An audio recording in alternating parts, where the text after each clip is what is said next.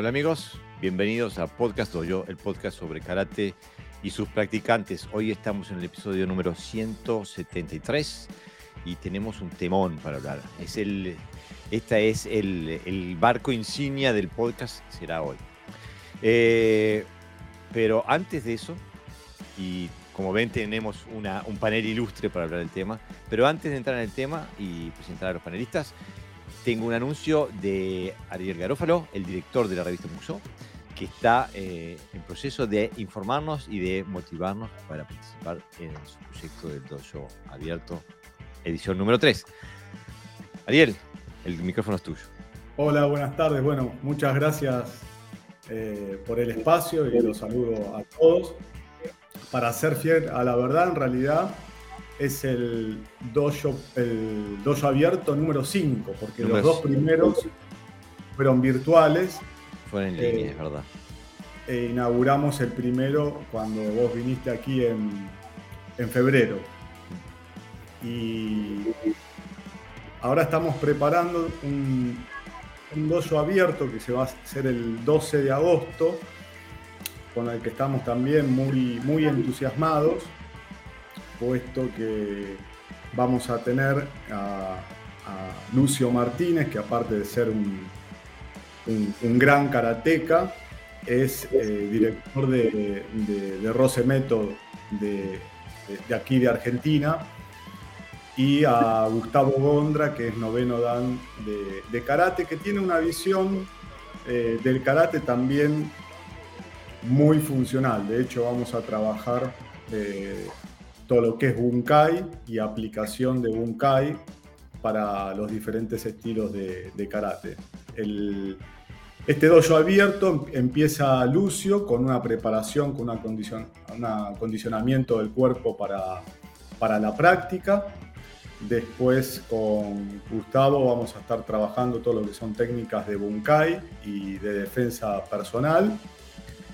Vamos a, después vamos a terminar otra vez con Lucio, eh, haciendo ejercicios, nos va a enseñar en realidad ejercicios de respiración del yoga antiguo aplicables para las, para las artes marciales. Él está muy metido con todo el tema de, de respiración y estudiando los diferentes tipos de respiración, no solo del yoga antiguo, porque él tiene un background impresionante, sino también de los diferentes estilos de, karate.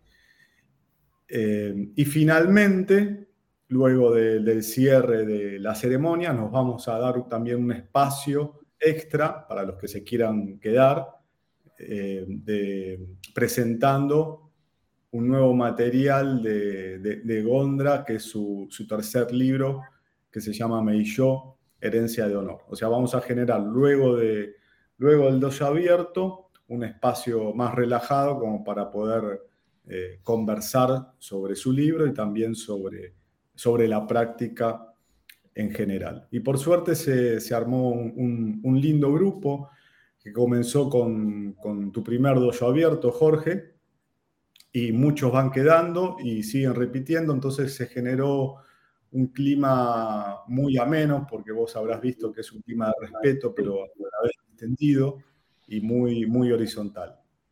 Sí, es una comunidad muy linda este, y bueno, le recomiendo a todo el mundo participar. Para mí fue una, una experiencia inolvidable. Lo que sí le, le, digo a la, audiencia que le exijan al organizador que lleve la pasta frola que con la que él me invitó a mí, que estaba buenísima. Este, pero me invitó solamente a mí en aquel momento. Digo, exijan su pasta frola en la puerta. ¿eh? Este, Está, que pasé muy bien. No, fue excelente y la verdad le deseo lo mejor. Este, estoy seguro de que se va a llenar y le, recomiendo a la audiencia de que, te, que se, inscriba, lo antes posible porque estos hoyos abiertos rompen con la tradición de, con, la tradición de siempre estar encerrado en su escuela ¿no? y abren eh, puertas a, a, gente y a información que uno no tendría acceso Así es, es en, realidad, bueno, yo te lo había comentado eh, aquella vez, eh, el espíritu de, de, Mokuso, de la revista, eh, es tender puente a, través de, sus publicaciones, de sus artículos, no solo entre los diferentes o escuelas de karate, sino en general de, las artes marciales japonesas o, de las artes japonesas. Y Dojo Abierto nace con, ese objetivo, bueno, de trascender la palabra escrita, decir, bueno, ¿cómo llevamos esto ahora a la práctica? Al tatami, ¿no?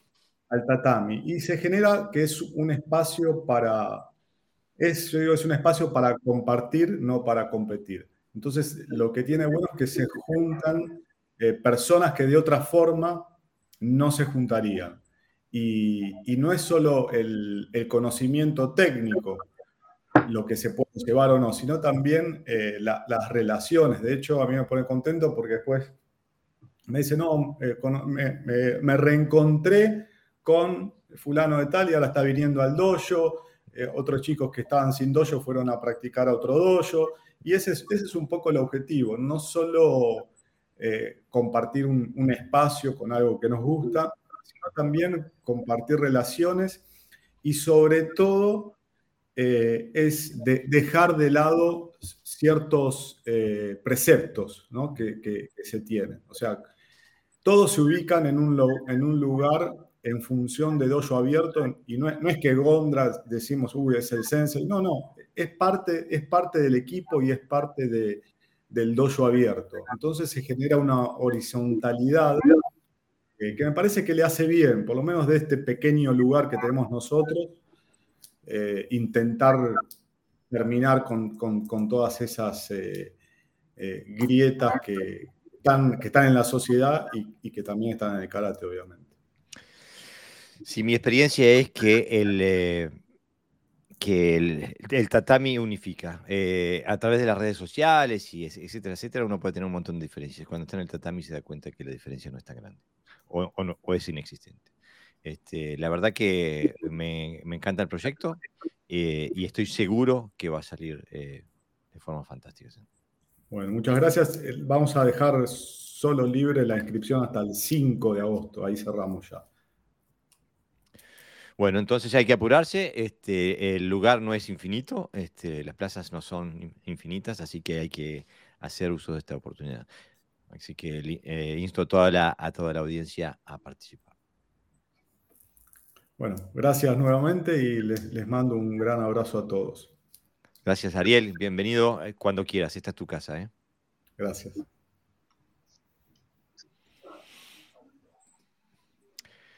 Bueno, entonces, eh, ahora que, le informamos a la audiencia sobre el tema, este, tenemos hoy lo que para nosotros que seguimos el karate funcional es, creo que, pues digo, como dije en la introducción, este va a ser el, el episodio insignia de este podcast. Este, y bueno, para ayudarme en la tarea tengo a Daniel Alvarado, Sensei, desde Alicante, bienvenido. Tengo a Mario Bordón, Sensei, desde Luxemburgo, bienvenido. Y tengo, y tengo a mi más viejo colaborador, no por edad, pero por la, antigüedad de colaboración, a José Navarro Parra, Sensei. Bienvenido, Sensei. Hola, Jorge, hola a todos. Miren, eh, antes de empezar, quiero con los, em, eh, empezar con los saludos de, la audiencia. Este, que, mirá, está Lucio Martínez Sensei, eh, que, que, va a estar, es uno de los exponentes en Dojo Abierto número 3. Este, que la vez pasada vino, hizo dos preguntas, nos dejó discutiendo hora y media y se fue. Este, así que me imagino que va a ser lo mismo hoy. una, no solamente un karateca un artista marcial, sino una mente punzante. Muy bien, gracias por estar, Lucio. Este, Carmen Rosalía Concepción Sánchez dice buenas noches. Buenas noches, Carmen. Gracias por estar ahí. ¿eh? Eh, Sandbox 1171 dice, buenas, me llamo Uriel y estoy recorriendo el camino del karate a mis 22 años y con este podcast estoy aprendiendo un montón. Gracias, Uriel. Qué bien que seguís el podcast. Eh, es un honor poder ayudarte y motivarte en este camino que nos fascina a todos. Enrique Obregón González dice, saludos desde México para todos. Vamos arriba a México. Bienvenido, Enrique. Eh, México está cada vez más presente eh, en la audiencia. ¿eh? Julio Ariel Lucero dice, un saludo cordial desde Argentina. Bienvenido Julio Sensei, gracias por estar y seguir al podcast. Adrián Fernández dice, buenas noches a todos, saludos desde Argentina, Adrián Sensei. bienvenido al podcast y gracias por estar. Carlos Vera dice, buenas noches, maestros desde España. Vamos arriba a la madre patria. Carlos, bienvenido al podcast. Eh, Lucio dice, jaja, es mi postre favorito. A mí también la pasta frola me enloquece. Este, así que te recomiendo exigirle a Ariel que, te, dé, que te lleve una. Roberto Daniel Bonet Mihaus dice: Muy buenas noches para todos. Cordial saludos desde Tenerife. Roberto, bienvenido al podcast. Gracias por seguir el podcast. Espero mañana tu audio eh, diciéndome las cosas que hice bien y las cosas que hice malo. Eh. Muchas gracias por seguirnos. René Javieres, Sensei, dice: Buenas noches, Sensei. Saludos desde Asturias, España. Bienvenido, René. Gracias por seguir el podcast. Un viejo eh, seguidor del podcast. Javier Armando Cristanche dice, buenas tardes, Sensei, Formosa presente, saludos. Vamos arriba, Formosa, vamos arriba, Argentina. Bienvenido, Javier. ¿eh? Eh, Martín Vera dice, buenas noches a todos los maestros, un saludo desde Canarias. Martín Sensei, gracias por estar ahí. Este, vamos arriba, tenemos dos M ya, la de Martín y Mario, las, clásicas M de las Islas Canarias. Eh, y Santiago dice, un gran saludo, saludo, estimados, hoy más que nunca con ustedes. Gracias, Santiago. Este, y gracias por estar ahí. Este también es un viejo oyente del podcast, eh, de, mi querida patria natal de Uruguay. Daniel Neves dice, buenas noches, qué bien espacio el de hoy. Gracias Daniel, bienvenido al podcast y gracias por estar. ¿eh? Y finalmente dice Alfonso Pérez, dice, saludos desde Monterrey, México. Saludos, Alfonso, gracias por estar ahí. ¿eh? Hay alguien que tiene, está escuchando lo que yo digo, alguno de ustedes tres, que está escuchando con el parlante. Entonces yo tengo retorno de mi propia voz. Este, eh, eso nos causa un poquito de problemas. Eh, bueno, entonces, ¿por qué? Para empezar, antes de empezar a hablar de los preceptos, de los preceptos del karate funcional, ¿por qué elegimos hablar de los preceptos del karate funcional? ¿Por qué esta forma de los preceptos del karate funcional, esta, esta lista? Este, ¿Qué les parece? Si empezamos por ahí para darle un contexto a cuál es la idea del trabajo que hemos hecho esta semana definiendo este tipo de cosas. ¿A quién le apunta? Empieza, Mario. Te dejo. Soy yo. Sí, llegaste tarde al entrenamiento el otro día. Este. Joder. Esos dos minutos me van a pasar factura. ¿eh? A ver, eh, bueno, básicamente yo creo que la, eh, no es una cosa que hayamos discutido en, en, general, o sea, en particular, pero sí en general. Eh, básicamente eh, hemos querido utilizar el nombre de los preceptos de carácter funcional un poco emulando esa, esa idea que hay por ahí, que se dice de, los preceptos de distintos maestros, ¿no? Están los preceptos de, Itosu, están los preceptos de Funakoshi, los hay de, bueno, creo que todos los maestros clásicos de, de karate tienen sus preceptos. Entonces, eh, un poco utilizando esa, esa sintonía, ¿no? ese mismo lenguaje, hemos querido eh, hablar de unos preceptos sobre el karate o la visión de karate que nosotros tenemos. Al final es una forma de plasmar o de resumir en ideas fundamentales, ¿no? Eh, una visión. Lo mismo que hicieron ellos, pues queremos hacer nosotros con la nuestra. Sin ánimo de, evidentemente, sin ánimo de decir que sea ni mejor, ni peor, ni, ni más grande, ni más chico. Simplemente, pues por plasmar nuestra idea de una forma sencilla, concreta y quizás hasta divertida para algunos, ¿no? Mm. Muy bien. Eh, la, definiste bien, Mario. Este, no sé si queda mucho por decir. Este, pues eh, eh, muchas gracias. Los que llegan pronto me digan cosas. Sí, bueno, yo, yo creo que es una necesidad personal primero de nosotros, de definir una línea de trabajo de lo que hacemos, ¿no? Nosotros por nuestra personalidad pues necesitamos, a mí concretamente me, me, encanta, ¿no? Escribir las cosas que hago, definirla también escrito, luego plasmarla, reflexionarla y dar con una serie de claves que luego me permitan tener esa orientación, ¿no? Siempre hablamos de, de, que tenemos que trabajar consciente, ¿no? Y entonces esto a mí me da conciencia, me da, me da un contexto también. Y luego también a la hora de transmitirlo a alguien, siempre es bueno tenerlo escrito porque es más fácil que le llegue el mensaje y que cada uno tenga ese, ese conocimiento por lo menos plasmado en papel. Eh, no queremos destacar, o sí, depende de, la situación en cualquier momento. Me refiero a que no queremos destacar porque no buscamos esto, pero o sí porque si alguien necesita eh, que se le explique un poco qué es el karate funcional, bueno, pues ahí está escrito, ¿no? En ese, en ese, en esas 18 preceptos que hemos hecho hoy y en eso estamos.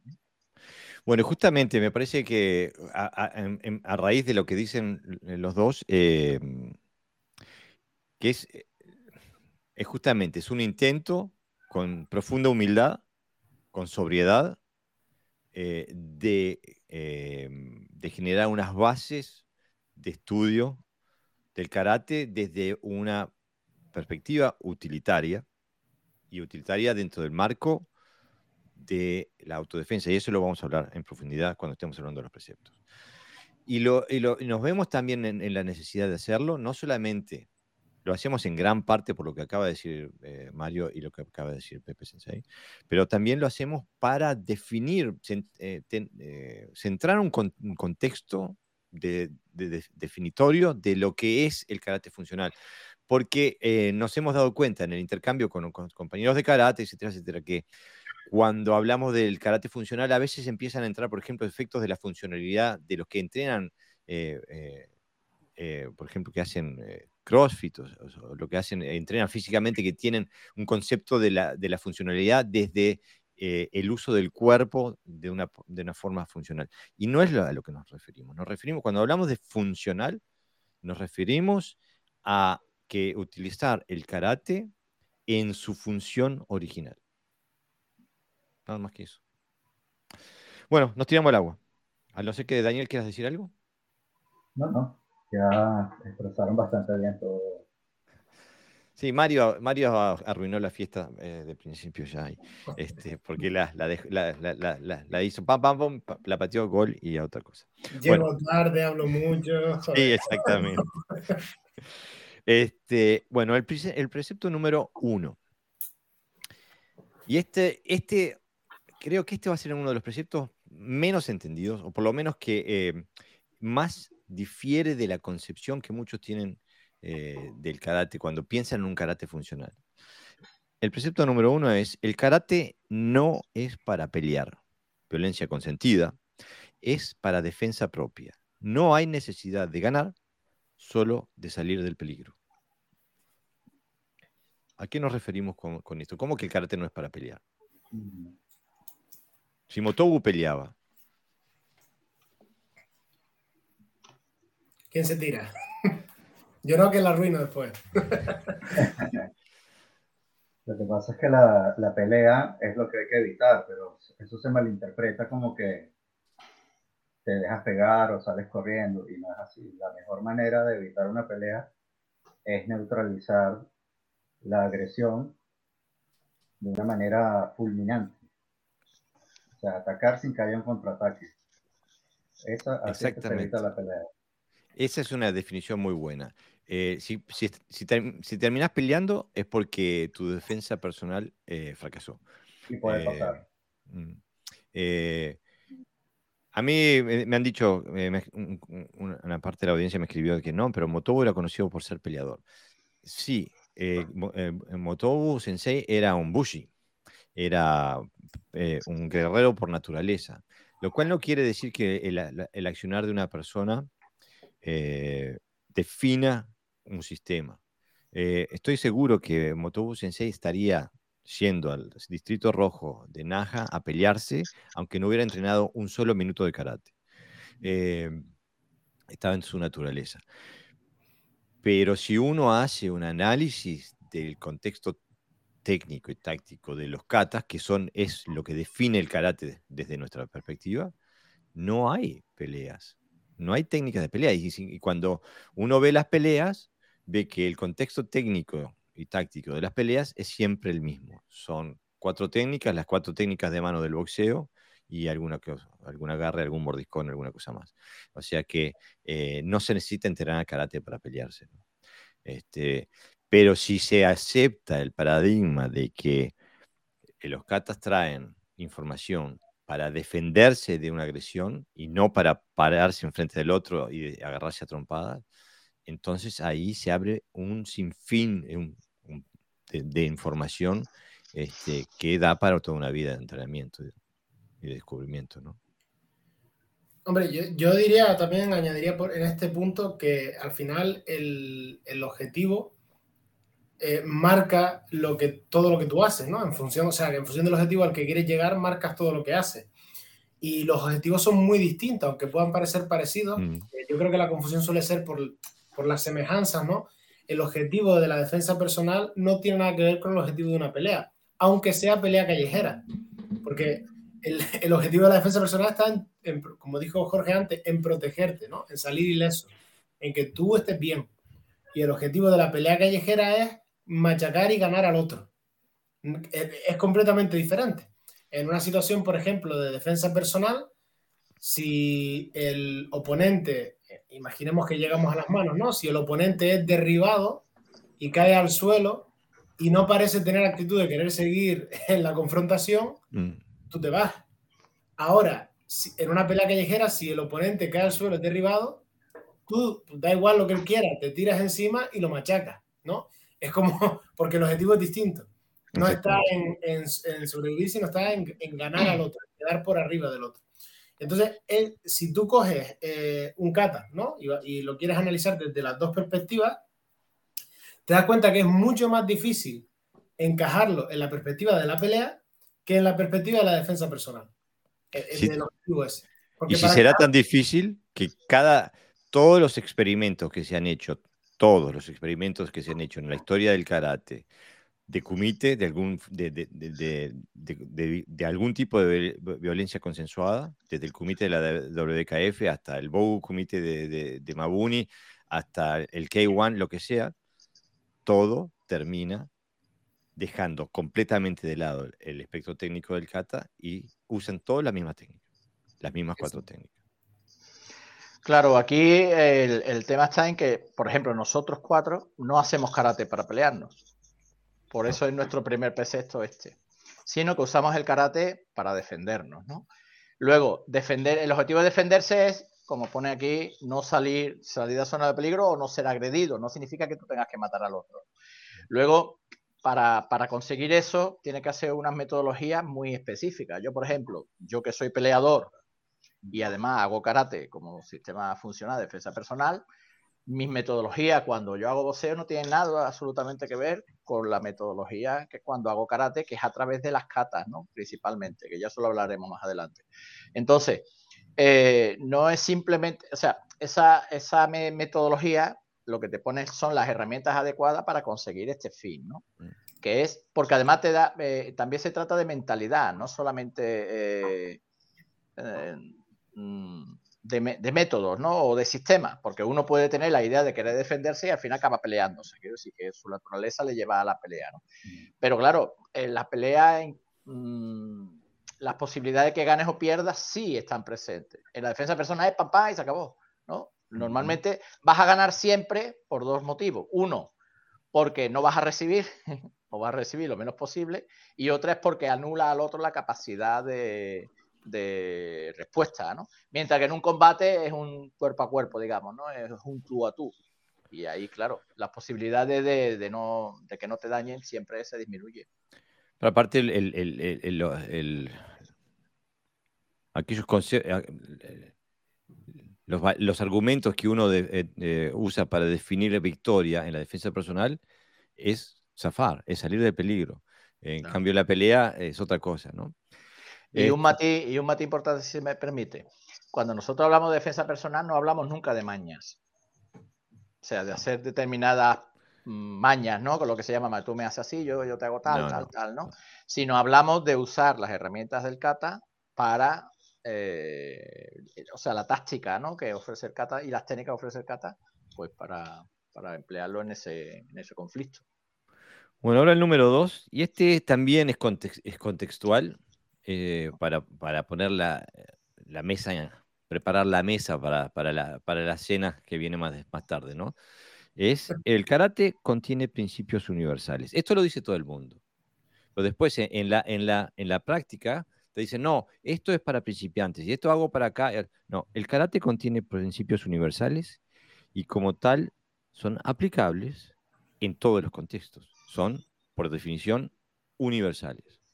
O sea que si es un principio del karate, tiene que ser aplicable en todos los contextos de la defensa personal. Y yo añadiría ahí también, eh, Jorge, para, como aclaratoria, eh, que justo lo acabas de mencionar por encima, ¿no? Lo de, no, esto es para principiantes, esto es para avanzados. La, idea, o sea, para mí la diferencia entre principiante y avanzado no es tanto que uno utilice unos conceptos y otro otro. Mm, mm. La idea entre principiante avanzado, la diferencia está en la habilidad o la capacidad de aplicar el mismo concepto. Exactamente. Un principiante hay un concepto, lo aplica de una forma más simple, más directa, más como sea, eh, dependiendo del concepto en sí. Y una persona avanzada puede jugar más con ese concepto y puede lograr muchas más variantes y muchas más, eh, puede sacarle más, más riqueza, ¿no? Pero el concepto es el mismo. Lo que no vale es decir esto es para principiantes y cuando eres avanzado de repente eso no sirve. Pero eso es, una, eso endémico del karate, no sé por qué. Digo, la guitarra que uso yo y la guitarra que usaba Paco de Lucía son las mismas. Tienen seis cuerdas y una caja de resonancia. Ahora, lo que yo puedo hacer con esa guitarrita no tiene nada que ver con lo que hace, con lo que hacía Paco de Lucía. Son los mismos conceptos, son las mismas notas, las seis cuerdas, todo es lo mismo. La, diferencia, exactamente, 10 dedos, la diferencia es en la habilidad. Y lo mismo pasa eh, en, los eh, ámbitos pedagógicos y didácticos del karate.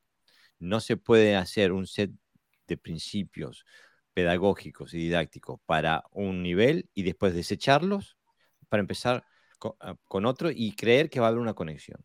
No la existe, no la hay y por eso decimos, los principios del karate son universales y por lo tanto son aplicables en todos los contextos. Claro, el karate, Sí, sí.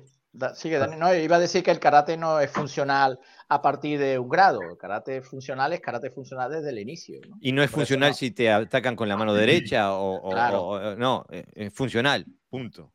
Exactamente. Eh, bueno, iba a decir que así funcionan todos los sistemas de, defensa personal modernos.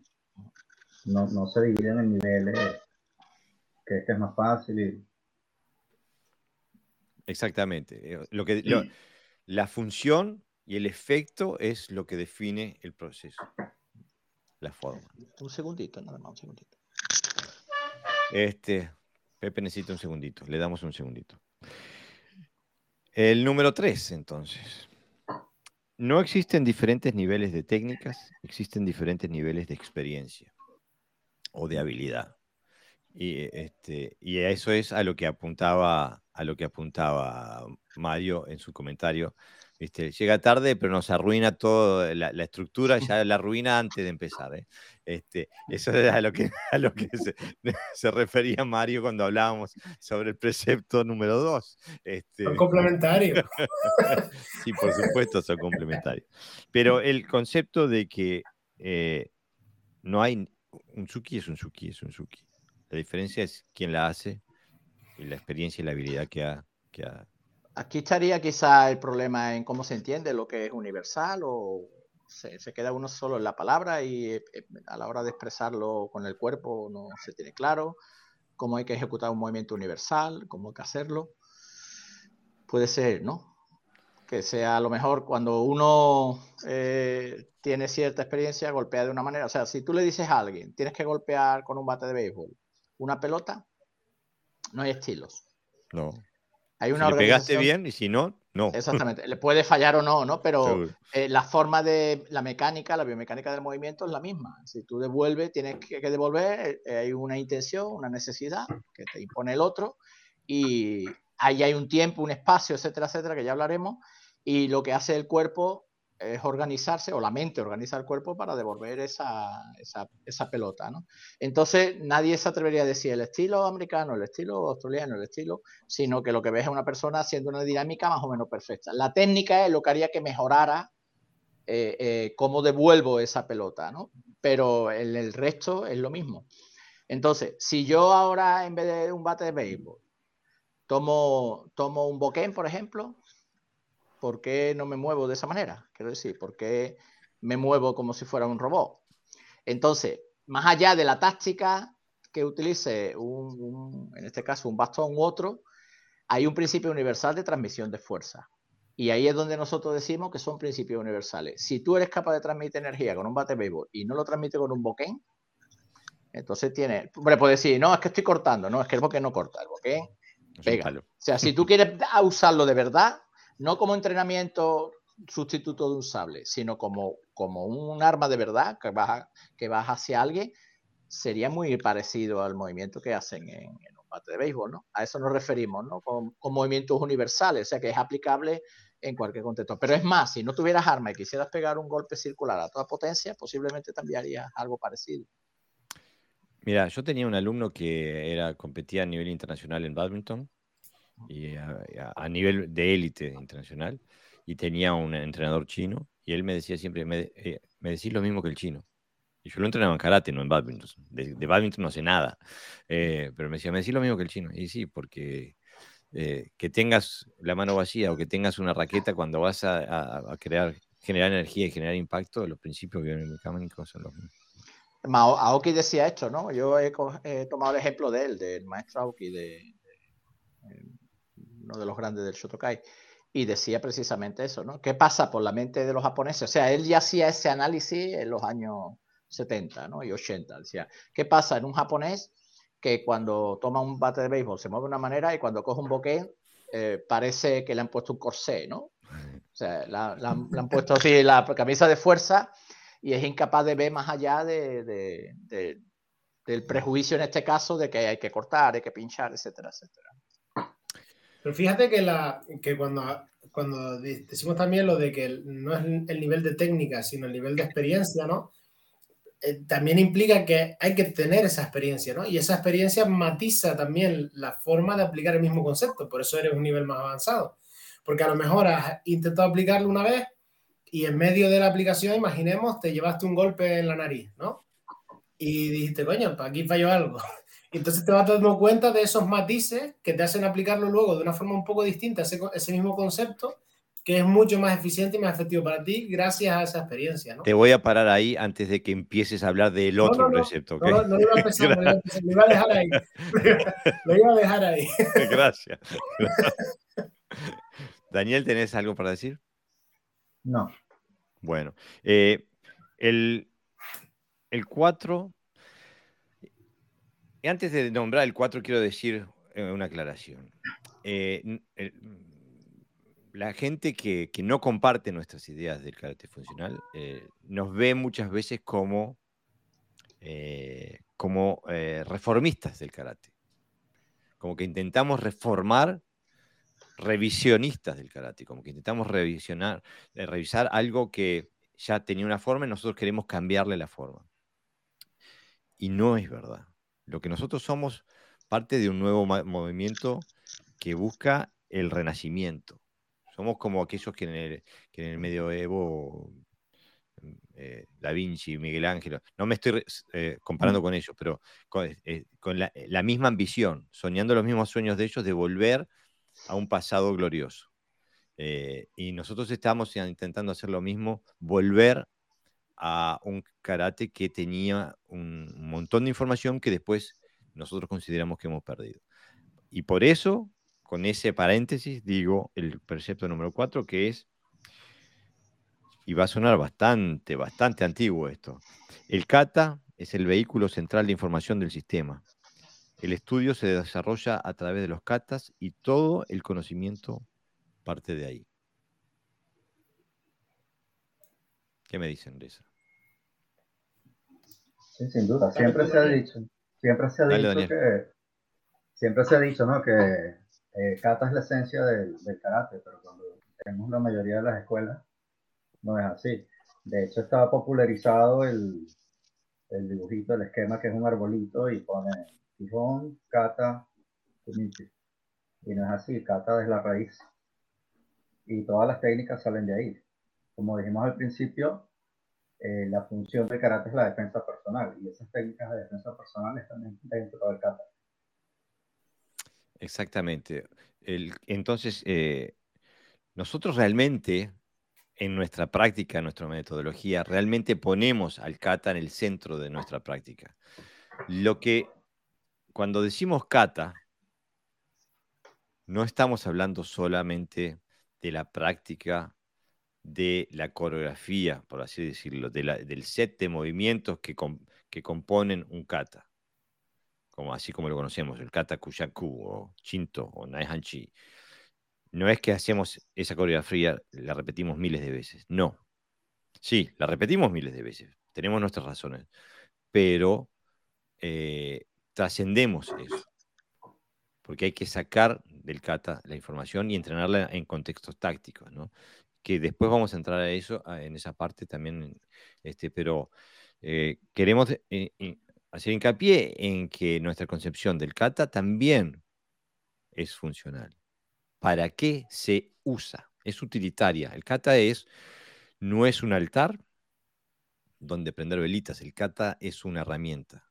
Y así la vemos.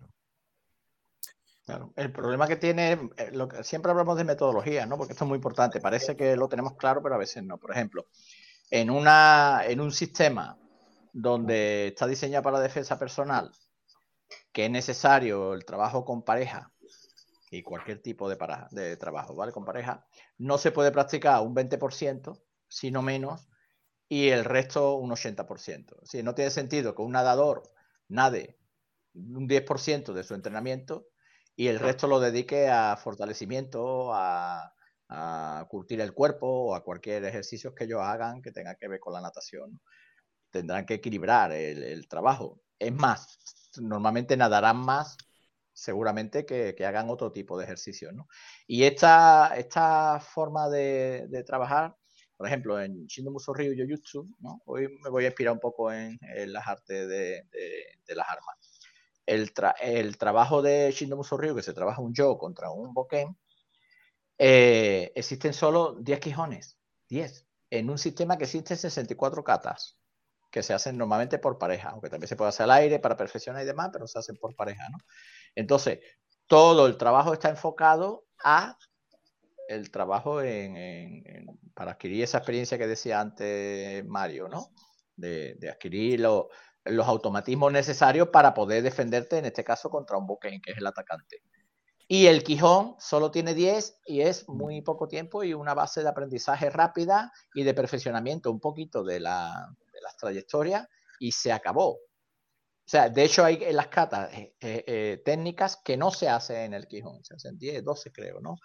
entonces, ahí es el enfoque del kata, ¿no? Lo que decía Jorge, no es solo es hacer el kata, sino cómo enfoco el kata. Si yo el kata lo veo como un elemento individual, independiente, que yo hago solo, y luego el bunkai es otra cosa, pues entonces no estamos completando las dos caras de la misma moneda, ¿no? Porque al final casi debería ser ni siquiera igual, se debería de practicar mucho bunkai y luego esa información también eh, trasladarla al kata, ¿no? Es que el kata, el kata eh, al final es el centro de todo porque es de ahí donde extraemos toda la información. O sea, de, toda la información y toda la metodología también, en gran parte, se, extrae desde dentro del kata.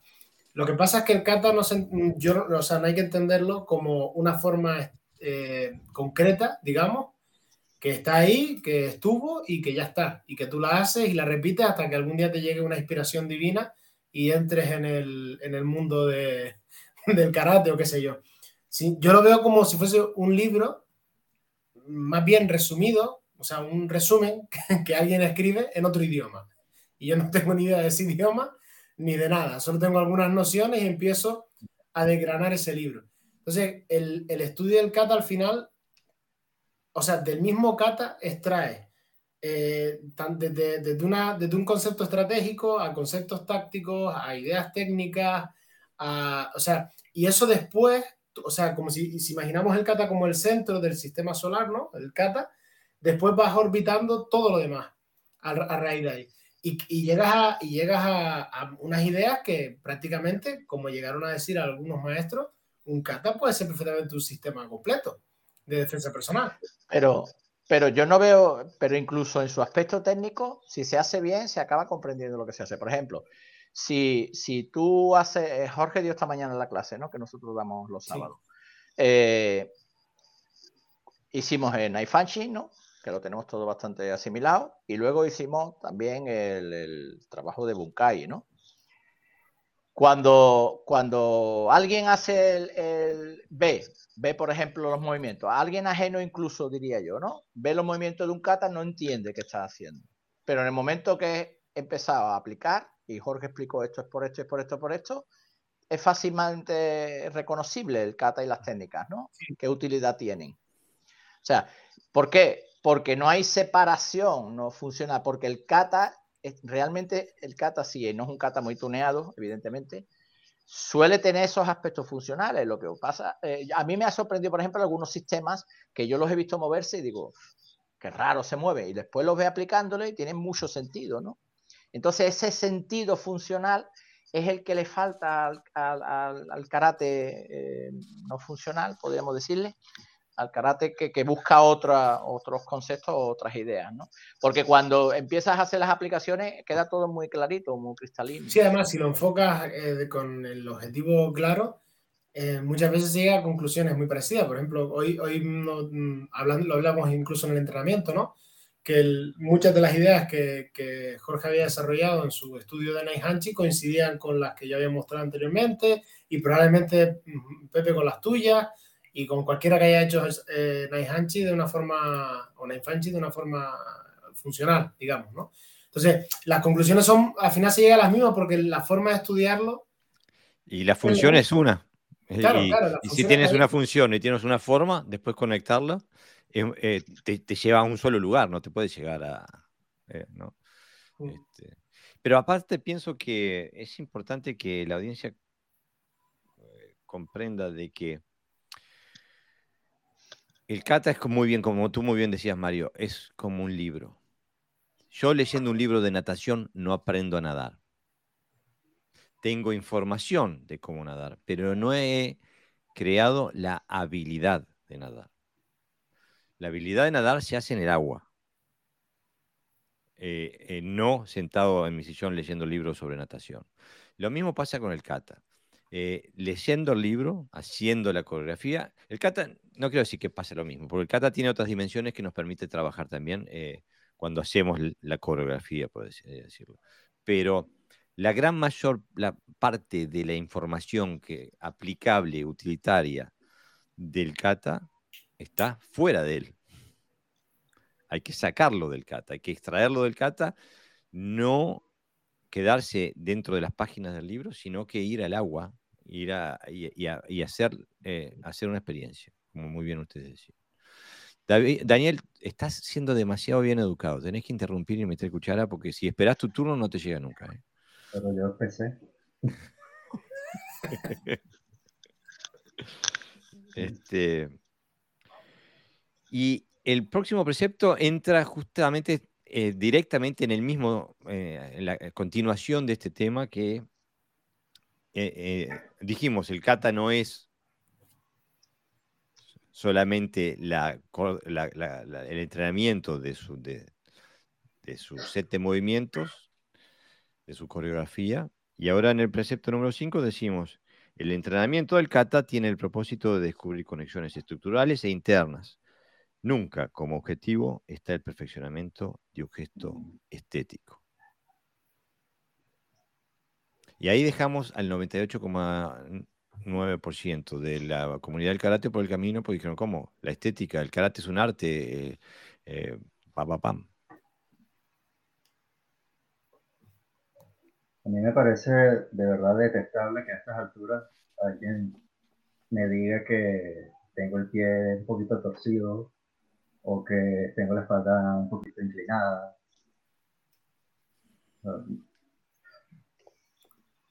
Bueno, también te pueden decir, ¿no? Tienes que abrir un poquito más la posición porque con tu altura queda más bonito si...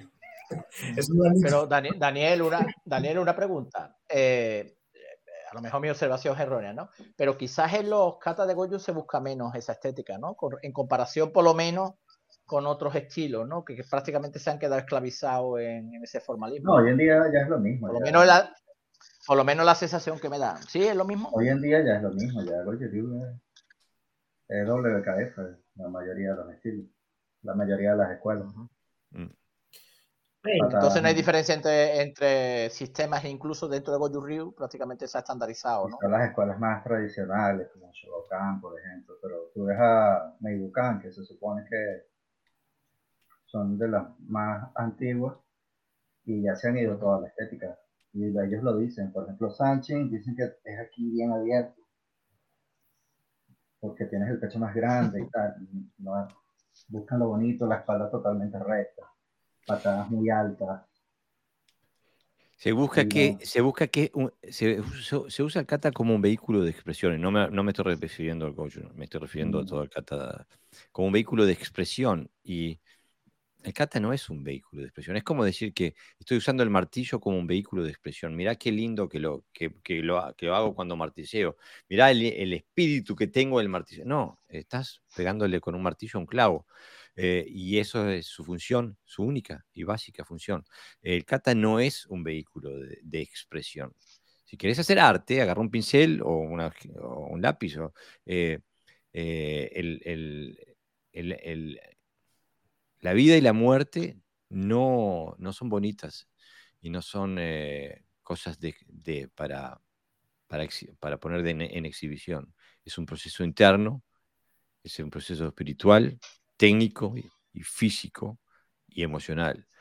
Y poquito y nada tiene que ver con lo que le parezca al que está al lado o al juez eh, de lo bonito que es que lo estás haciendo, ¿no? Y también hablando de lo que no hacer, muchas veces, eh, incluso en escuelas, sobre todo, sobre todo pasa más en, para mí, en escuelas tradicionales. Ay, Daniel se, se cayó. Se cayó Daniel. En escuelas tradicionales pasa mucho que se busca la estética del maestro de referencia de la escuela. Ah, O sea, ya no es una estética de que quede bonito, sino de que cuando yo hago el kata me parezca mucho a mi maestro y le copia los gestos, la forma de moverse y tal y cual. Entonces, al final, eh, sigue, o sea, porque lo digo sobre todo ahondando en escuelas tradicionales, porque muchas veces se refugian en, no, como no competimos, no buscamos estética en el kata, ¿no? Pero aunque no compita, si tu objetivo al final es parecerte a tu maestro o hacerlo igual, igual, igual que lo hace tu maestro, muchas veces eh, lo que estás haciendo es basándote en una estética, en una cosa visual. Sí, además el concepto de estética a veces se entiende como que está bien hecho. Es decir, que el karate, que el kata o la postura, la técnica está correcta, ¿no? Y, y en realidad no tiene por qué ser así. Eh, por ejemplo, eh, tú ves un bosque y cada árbol tiene un tamaño, unas dimensiones, un grosor, una forma, ¿no? Eh, unos tienen fruto, otros no.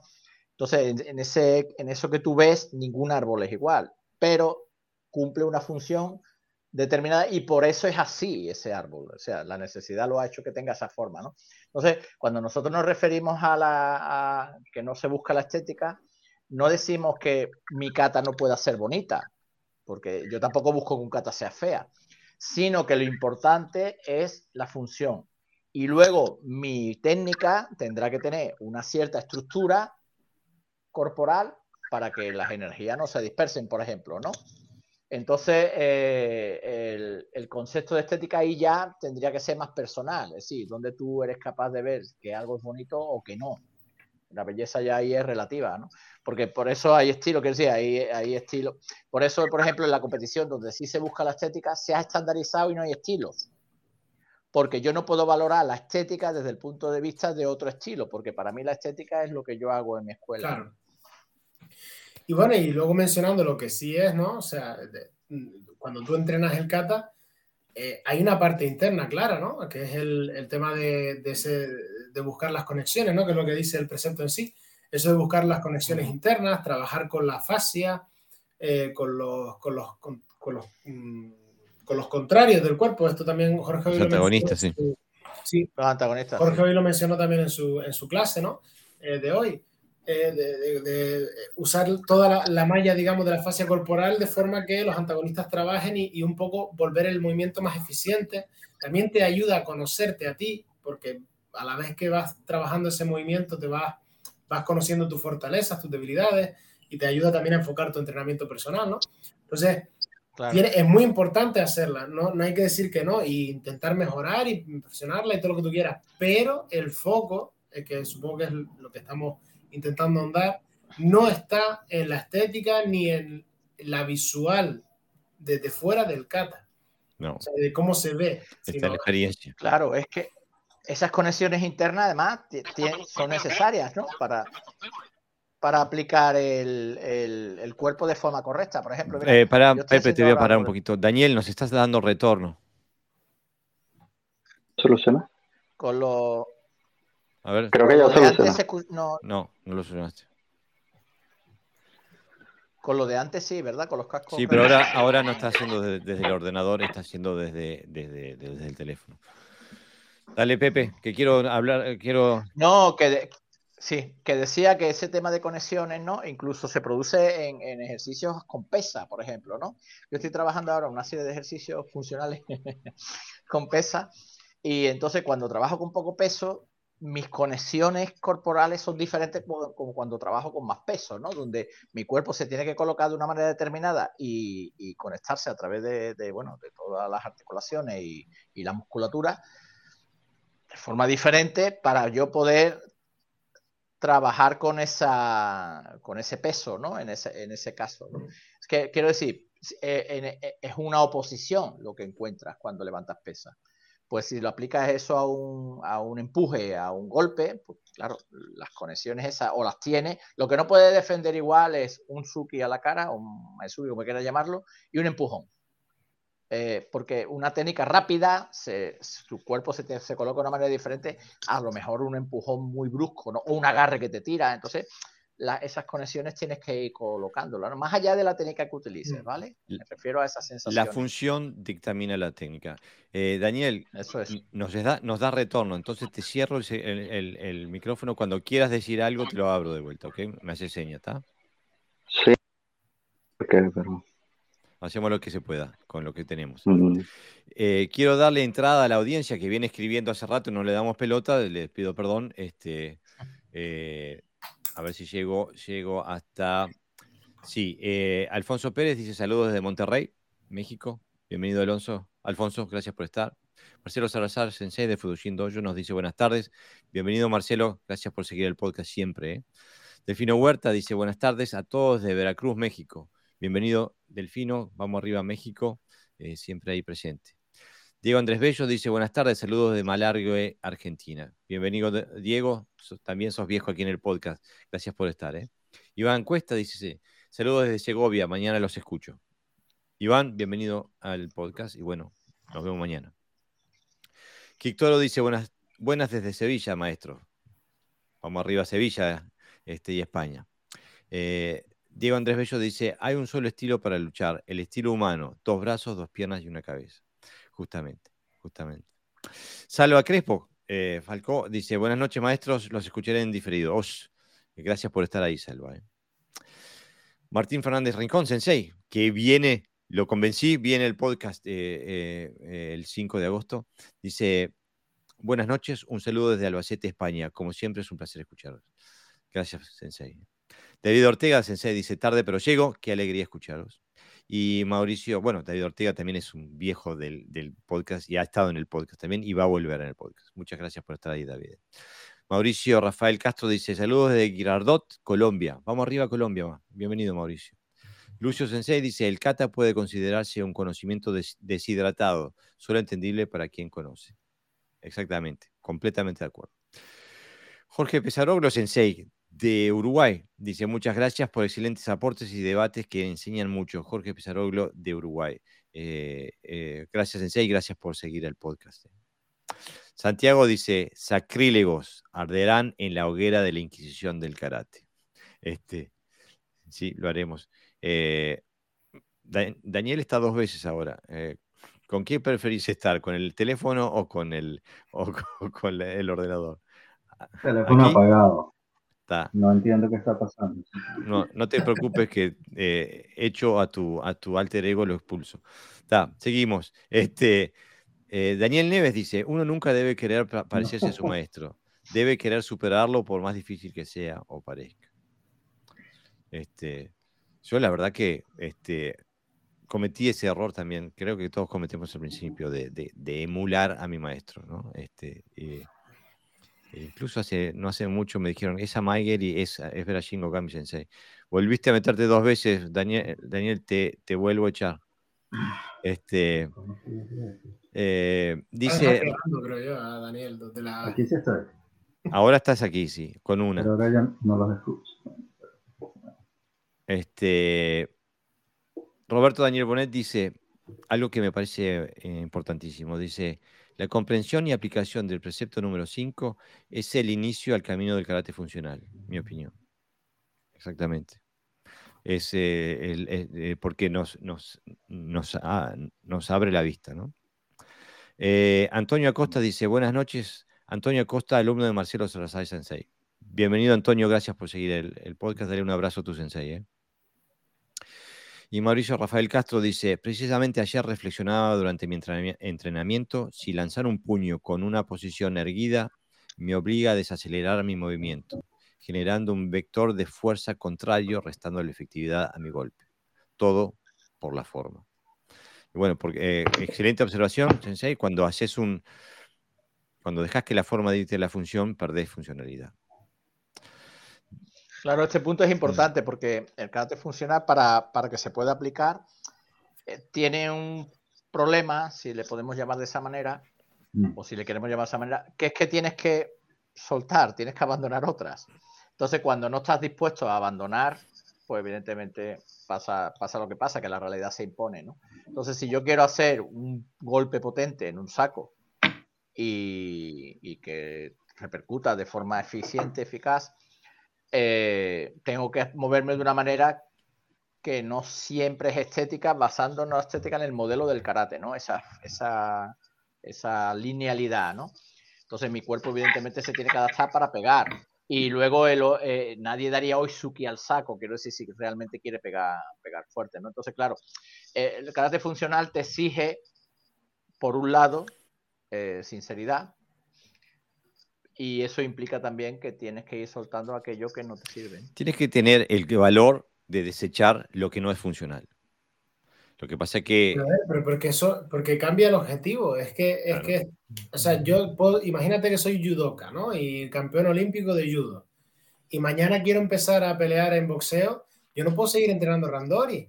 no, De claro. judo, o sea, no me va a servir de nada para el ring de boxeo, porque el objetivo es distinto. El objetivo en boxeo es uno, en judo es otro. Pues el karate funcional, o sea, lo que nosotros llamamos karate funcional, el karate tiene un objetivo concreto, que es la defensa personal. No puedes seguir entrenando bajo un parámetro estético, competitivo, mm, de paz interior o lo que sea, ¿sabes? Tienes que, tienes que cambiar un poco ese, ese concepto. El, el objetivo marca todo ahí. Es que la función define la forma y define las metodologías de entrenamiento. Eh, Diego Andrés Bello dice, una técnica efectiva es bonita, una técnica bonita no necesariamente es efectiva.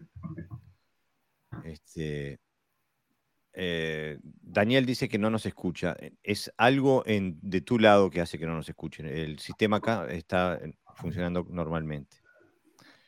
Este, Lucio dice, Lucio Sensei dice, lo más bonito es que funcione, justamente. Eh, y Antonio Amado dice, la belleza, la belleza de un kata es una consecuencia de una función bien ejecutada. El tigre es bello porque es funcional y no al revés. Saludos de Sevilla. Eh, es una buena manera de decirlo. Eh, eh, Marcelo Suárez Sensei dice, buenas tardes acá escuchando atento desde Lomas de Surimar. Bienvenido Sensei, gracias por estar ahí. Y Lucho Muñoz dice, saludos de Atlántida de Uruguay, Sensei. Bienvenido Lucho, te mandamos un abrazo y bueno, espero que esté todo bien con tu familia allá en Uruguay. bueno, dejamos a la, a la audiencia estar esperando un montón, este, así que bueno, ahora podemos dar un, un tirón más. El precepto número 6 Sí. es el Bunkai, es la metodología de análisis del kata. ¿Qué tenemos para decir eso? Porque esa suena muy, muy, suena fácil, directa, pero cuando hablamos del Bunkai, no hablamos. Cu- Cuando la gente habla de Bunkai, normalmente se limita al primer paso del, de, de Bunkai, que es hacer alguna forma de aplicación literal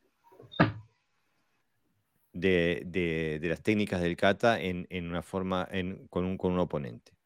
Y el error más común de todo eso es que, eh, como dijo en, una- en un intercambio, una vez vi eh, a Pepe decir eh, que ese ataque está hecho para que funcione la defensa. Eh, es, eh, eh, es, no es un ataque, está- es, un- es una técnica que está diseñada para que la defensa funcione. Es un error muy común en la gente que hace Bunkai. El ¿Por Bunkai? Vamos a entrar ahí. Este, el Bunkai es una, una herramienta de análisis. Entonces, el análisis no se puede terminar en... eh, no, no puedes tener como, como resultado solamente una, em, una expresión literal del kata con un contrincante. Primero, porque eso no, no sería funcional, no es funcional.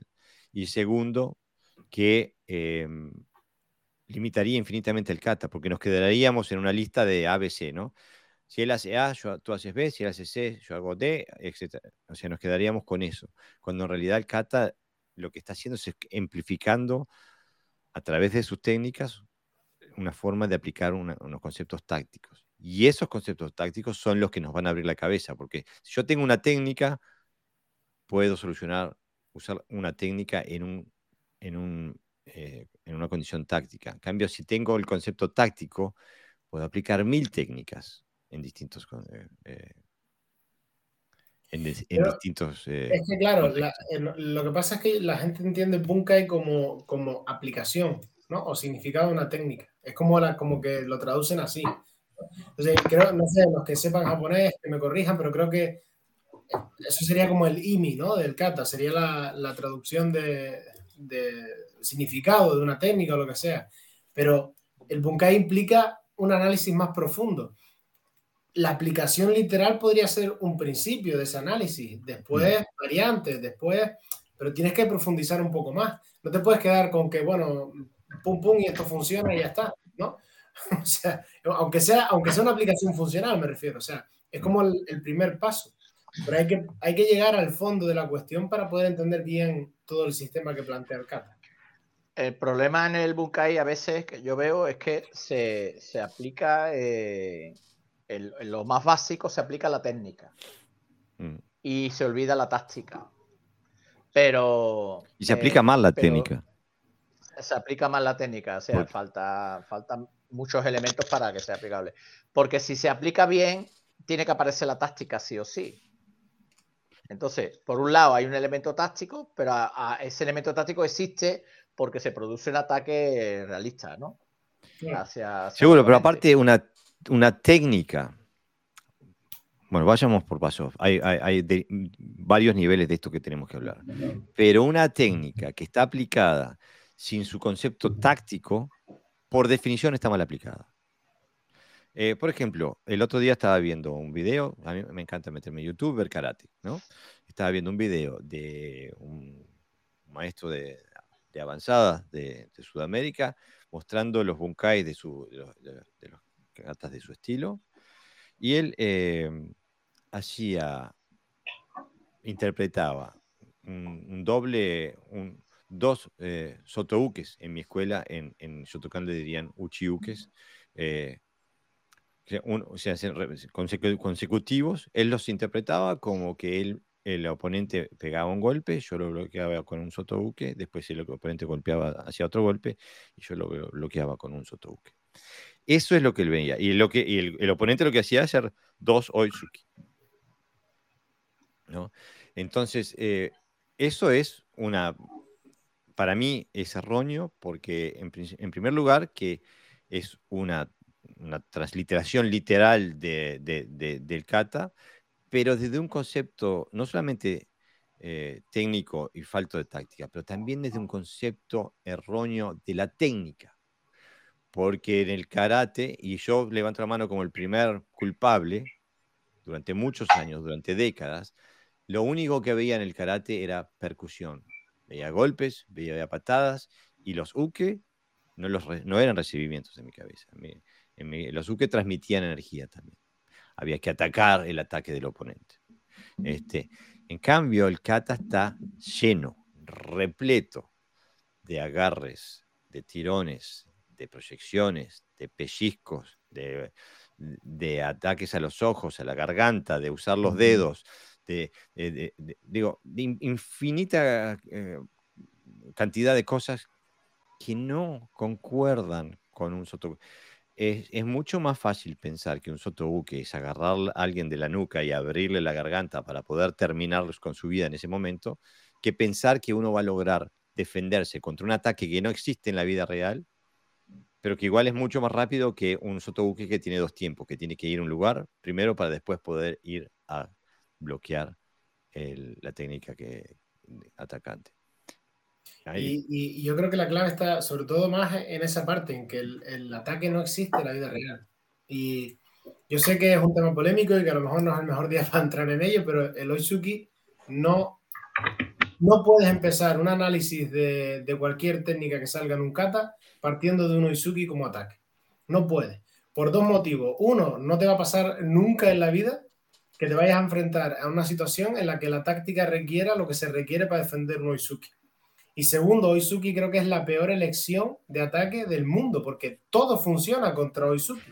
Cualquier cosa que vayas a aplicar, o sea, tú ves cualquier vídeo, por absurda que sea la aplicación, el que ataca a Oizuki y funciona. Entonces dice, vaya mierda de ataque. O sea, hablando mal y pronto, ¿no?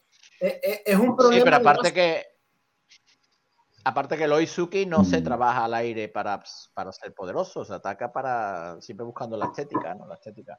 Después cuando alguien le pega a un saco, no utiliza o bueno, yo diría que no utiliza, pero lo, puede intentar, pero sale mal, que, feo, no, o sea, no, no, tiene potencia. Lo normal es que no se utilice esa técnica como una técnica principal para desarrollar fuerza, porque te das cuenta inmediatamente que no, que el mm. Suki no está diseñado para, para esa función. Daniel, entra cuando quieras, ¿eh? Te escuchamos. Tú no nos escuchas, evidentemente. ok, eh, qué lástima que tiene problemas Daniel para, para, para, escucharnos. Eh, el tema es, es que lo escribí en el artículo que publiqué hace unos días sobre los conceptos básicos tácticos, que eh, el, pareciera que todos los que pareciera que la técnica favorita de todos los eh, pendencieros violentos de, la sociedad, de todas las e, etapas históricas, es el Oizuki. Y parece que eh, ese ataque es tan letal que con una defensa contra el Oizuki no alcanza.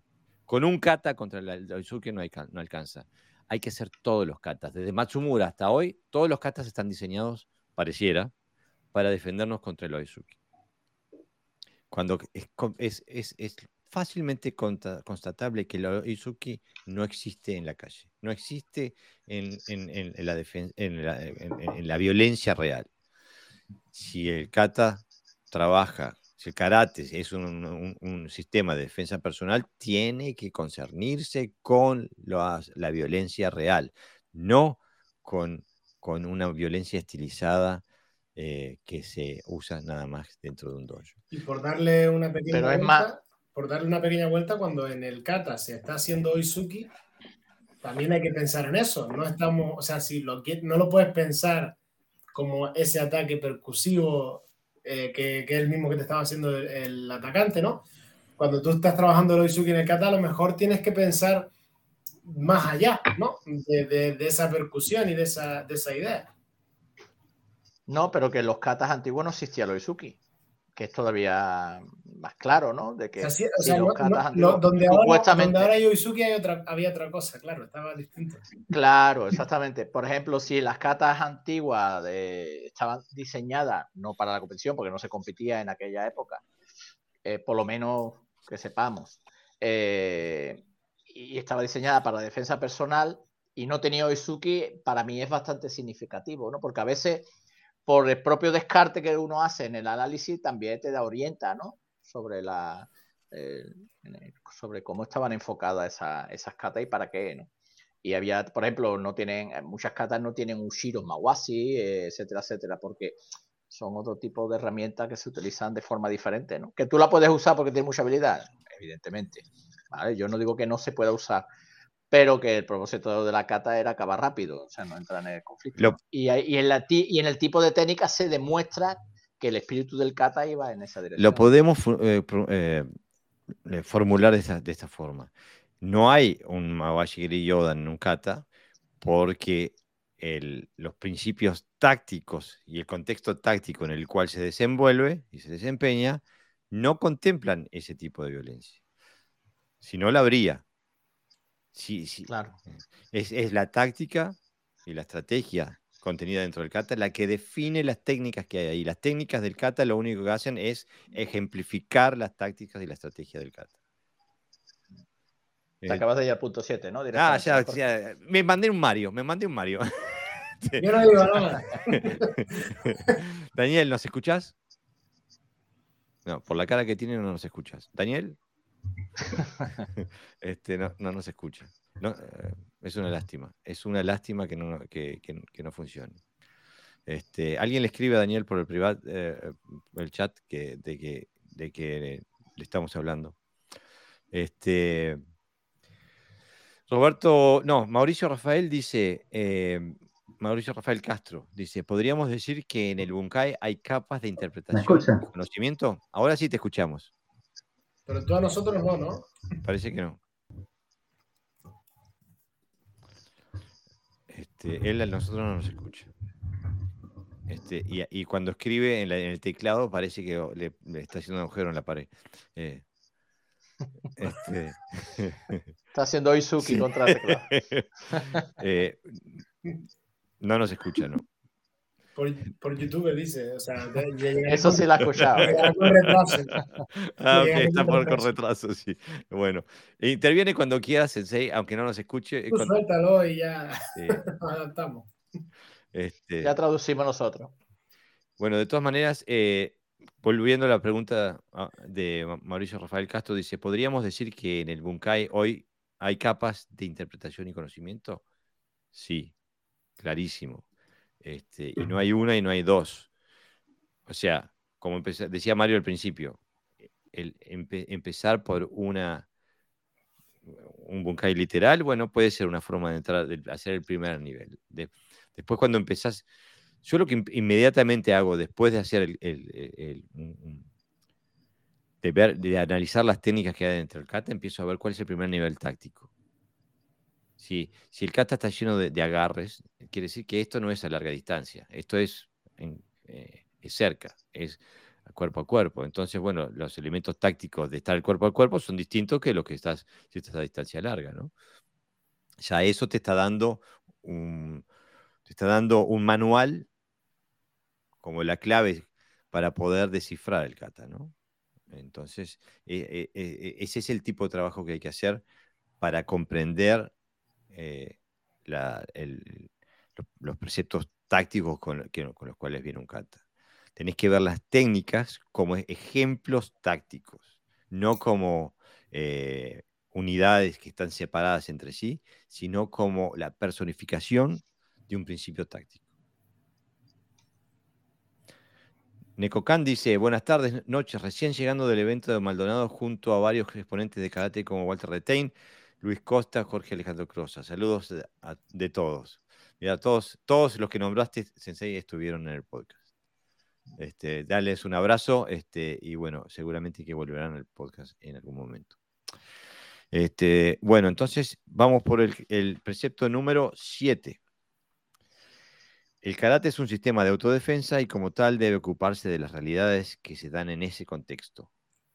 Y puse entre paréntesis, no deportivo.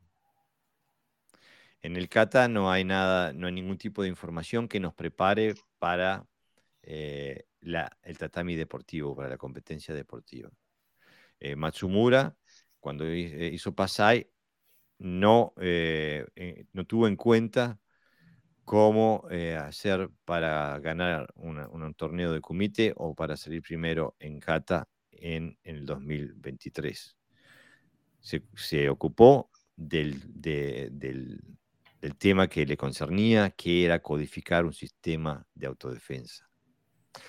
Entonces, utilizarlo en ese, en ese, en ese contexto, que cada uno hace lo que le parezca mejor, pero mm, eh, es imposible. Por eso eh, la competencia de Kumite no utiliza las técnicas del kata y las competencias de kata se tratan en lo que el, el competidor puede expresar a través de la coreografía del kata. Y si se dan cuenta, los parámetros que premian la expresión del competidor son siempre los mismos, por supuesto, porque tienen un reglamento para toda la competencia de kata. Entonces todos los katas se hacen igual. Todos los katas tienen la misma expresión. Eh, A lo que uno se pregunta, ¿para qué tanto kata entonces? ¿No sería mejor tener uno solo y es más fácil competir? Este, pero como los reglamentos son los que dictaminan los resultados, entonces se, eh, se hace de la forma que da, que puntúa bien. ¿Seguimos de largo o, o- o Sí, es tiene que algo por este punto es tan claro, claro que es complicado Complicadísimo, ¿no? matizarlo, ¿no? O sea, es como que, que va directo al grano. Bueno, el 8. Claro, cuando, Dale. cuando hablamos de realidades, hablamos de realidades funcionales siempre, ¿no? De, de cómo utiliza el cuerpo. Entonces, claro, hay, hay realidades que sería difícil de introducir en el mundo deportivo porque las expresiones físicas van en contra precisamente de, de lo que exige el mundo deportivo, ¿no? Son antiestéticas en algunos casos incluso.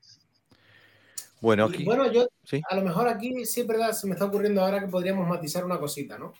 Y es que el- la realidad de la defensa personal muchas veces no basta con el caso puntual, porque yo a veces, mm, hablando con compañeros ¿no? de- del mundillo, eh, est- están haciendo un carácter normativo, deportivo, pero como una vez en una situación de posible confrontamiento de defensa personal, usando ese carácter deportivo, consiguieron salir ilesos, dan por hecho que entonces todo el sistema de carácter deportivo o del carácter normativo, llamémosle normativo porque hay más facetas, eh, es útil, o sea, es lo mismo que hablar de un carácter funcional, ¿no? Buen O matiz. sea, eso me ha pasado en algunas conversaciones y entiendo que a ustedes, a ustedes también, ¿no? Y creo que es un matiz importante porque la realidad de la defensa personal no siempre es el caso concreto que tú viviste una vez. No, pero también no solo eso, Daniel y Jorge, también es, es que el tema de defensa personal no es la finalización de la técnica, pasa mucho antes, muchas cosas antes, ¿no? Lo que llamamos movimientos de transición. Entonces, realmente donde está la eficiencia eh, no es en la parte final, donde ya ha acabado la técnica, sino en el proceso de cómo llegó ahí, ¿no? Y eso, si tú haces, si yo hago todos esos movimientos de proceso, ¿no? De, eh, en- un kata de competición voy a sacar un cero seguro, porque de lo, no se trata de eso, se trata de hacer otro, otro tipo de movimiento. Y ahí es donde, por eso hablamos de realidades y de, y de, y de forma de expresar el movimiento diferente a que no tiene nada que ver con la defensa personal.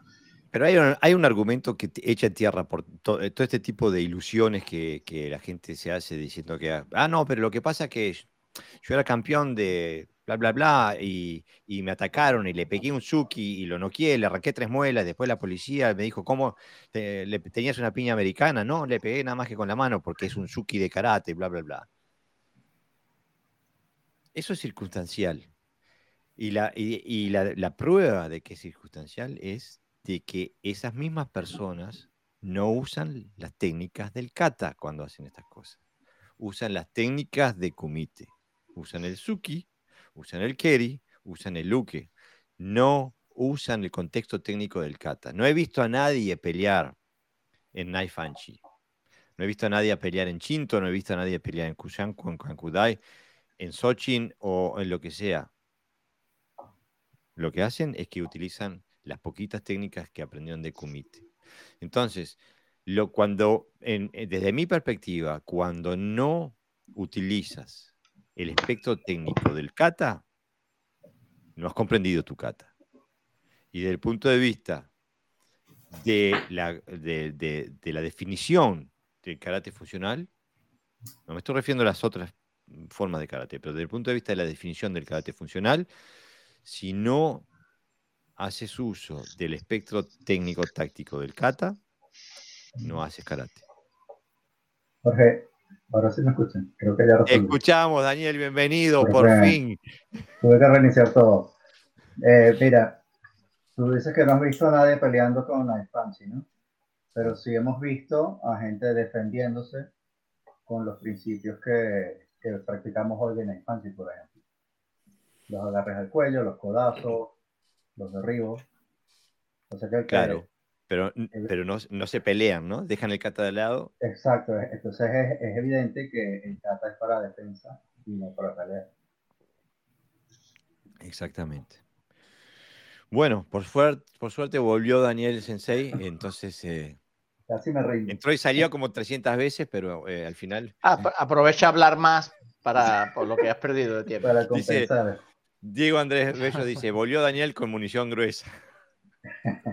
Está bien, muy bien. Al menos en, en, en Goyoryu los Suki no son eh, eh, movimientos finalizadores, los llamamos. Generalmente o son para como para distraer, algunas escuelas lo llaman AT, son, son como golpecitos para distraer. O es un gesto de que estás agarrando, pero no es el Suki como tal. El, el, el, golpe. Pues. Hace poco escribí sobre eso. Es que muchas veces pero no, habla... no, tiene sentido un golpe, pero si le cambias, por ejemplo, para agarrar, cobra sentido táctico inmediatamente. ¿no? Uh -huh. Esta mañana lo comentaba con unos compañeros que, que vio un boxeador muy, muy, bueno, muy rápido. El otro era mejor porque le ganó al final, o sea, le, le, rompió la estrategia. Donde lo que hace es eh, trabaja con el brazo de adelante y ahora provoca que el otro venga y hace un cambio de guardia y le mete lo que podríamos decir un suki, ¿no? Lo más parecido a un suki. Eh, sí, bueno, el... O sea, pero es, es, es, casi una contra, más que un movimiento de que yo te, te busco, es, es, es, un cambio de posicionamiento para, para casarle con el puño adelantado y la pierna adelantada. Súper espectacular y súper... Digo, hombre, pero claro, ese, ese Oizuki no tiene que ver nada con el que está establecido de entrar, ¿no? Eh, ahí es, que es un poquito más complejo de, de, de que entre, sobre todo si, a, si es como ataque. Este lo hizo como contraataque. Sí lo trabajo como contraataque. Sí, también yo, de, para verlo de forma percusiva, que a mí no me gusta, insisto, el, el Oizuki como percusivo, pero porque se malentiende siempre. Pero la única explicación que yo le veo para verlo de forma percusiva es como si fuese un, como, como un Yakosuki, donde metes toda la masa del cuerpo en, el, en ese Yakosuki y te obliga a adelantar la pierna para no caerte, básicamente. Como pero bueno, yo me refería... Llegó a, compartir, llegó a compartir en sus redes un vídeo de creo que era un maestro de yo, de, de, de Goyu, que estaba pegando la maquiwara, tal, y, y, hacía como, como que metía todo el peso, casi que daba un saltillo y todo cuando pegaba el... el, el, el que la termina quebrando. Y que Miyagi. Sí, si no, si no hay maquiwara o si el maquiwara se rompe, te vas de boca contra la pared. Es lo que le pasó. Entonces, tienes que poner el pie. Exacto, entonces un, un golpe así no lo puedes soltar a la ligera, ya tienes que estar bien seguro de lo que vas a hacer. O sea, claro, claro. Es evidente que existe el suki como, como golpe, el suki percusivo, porque está la makiwara y hay casi un culto de la makiwara y, y el suki. Pero hay que saber interpretarlo dentro del caso. Ese punto hay que claro. guardarlo. Tenemos que hacer un episodio sobre ese punto. Este... A eso me refería sobre el suki de este hombre, sí. ¿no? Que, que, tuvo ese elemento táctico que normalmente no se, no se suele trabajar, ¿no? O sea, ese momento, ese, ese ese cambio de posición. ¿no? Y al final todo se resume a la, a la táctica. Mm. Es, lo que, es lo que estamos buscando nosotros. Pero, y ese es uno de los elementos del carácter funcional que nos diferencia completamente, eh, en el sentido de que en el karate no se habla nunca de táctica. Estoy absolutamente convencido que en el karate deportivo, en el comité, se habla solamente de táctica. Este, porque es necesario tener tácticas específicas para prevalecer en el combate de comité de, eh, de la WKF. Eso es clarísimo. El karate deportivo, aparte, tiene una claridad de visión. Ellos saben exactamente qué es lo que hacen, por qué lo hacen y, sobre todo, cómo lo hacen. Este, y son absolutamente funcionales dentro de ese contexto, pero que no tiene nada que ver con el kata. Este, ahora, eh, ahora vamos a pasar a un tema que y me, les pido que, que, mm, hagan un esfuerzo en desarrollar este pensamiento porque creo que a la audiencia le va a sonar contradictorio, por lo menos en principio. Nosotros acabamos de decir que el kata es el centro, es la base, es el fundamento del karate funcional. Y vamos al precepto número 8 que dice, el entrenamiento se, fun se fundamenta en práctica de parejas. La práctica solitaria es una parte, pero no es la fundamental. Hace falta practicar con gente para ganar la experiencia de lo inesperado. ¿Esto no es, no, no, no nos estamos contradiciendo nosotros mismos? No, porque la práctica por pareja también es kata. Exactamente. explica cómo, explica cómo. Pero es exactamente eso. Dale, dale Mario. No, básicamente, el, el, a ver, en realidad este punto resume parte de lo que hemos dicho anteriormente, ¿no? Habíamos dicho que no había nivel técnico, sino había nivel de experiencia. Esa experiencia se tiene que ganar de alguna manera. Hay que tirarse al agua para nadar, ¿no? Como decía Jorge. Tirarte al agua en karate, ¿qué es? Pues tienes que estar con otro, ¿no? O sea, tú solo, eh, siempre tu imaginación va a ser peor que tú. Entonces, y no te va a dar las variantes, ¿no? Entonces, necesitas esa experiencia. Y cuando analizas el kata dentro del proceso de Bunkai, entendiendo Bunkai como análisis, como ese desmembramiento de todas las partes y piezas para entender bien la máquina, eh, aparte de la literalidad de la técnica y todo eso que hemos hablado, que es como un nivel básico de ese análisis, está el trabajo con el otro, está el, el, el estudiar en base a un trabajo por pareja eso que estamos, eso que estamos mm, analizando dentro del kata. Y ese trabajo, dependiendo del nivel de resistencia, del nivel de intensidad, de lo que tú vayas haciendo y de las variantes que utilices, te da la experiencia necesaria, primero para crear automatismo y segundo, que creo que para mí creo que es lo más, más, más, más, más importante, la adaptabilidad a cada situación concreta del mismo contexto. Porque en cualquier esta mañana pasó también, eh, desde lo de esta mañana estamos sacando un montón de jugo. Eh, Jorge estaba practicando con, con su alumno, mm, le falló algo y decidió resolver, hizo una variante y bajo el mismo contexto y el mismo concepto utilizó de una forma diferente la idea del, del kata, ¿no? Eso no puede pasarte si tú no tienes la experiencia de, trabajar con otro y nunca te va a pasar, porque tú en tu imaginación siempre sale perfecto, ¿no? Quizá el problema está en la palabra. ¿En qué palabra, perdón? La palabra kata. Lo, ah. que, lo, que, entendemos al hablar, de kata. A la de kata, que no abarca todo el espectro, quizás. No, yo creo que es nuestra concepción de la palabra, porque eh, evidentemente que los maestros que te dicen, con dos katas para toda la vida te alcanza, eh, no están hablando de aprender la coreografía y hacer y bailar toda una vida con dos, bailes.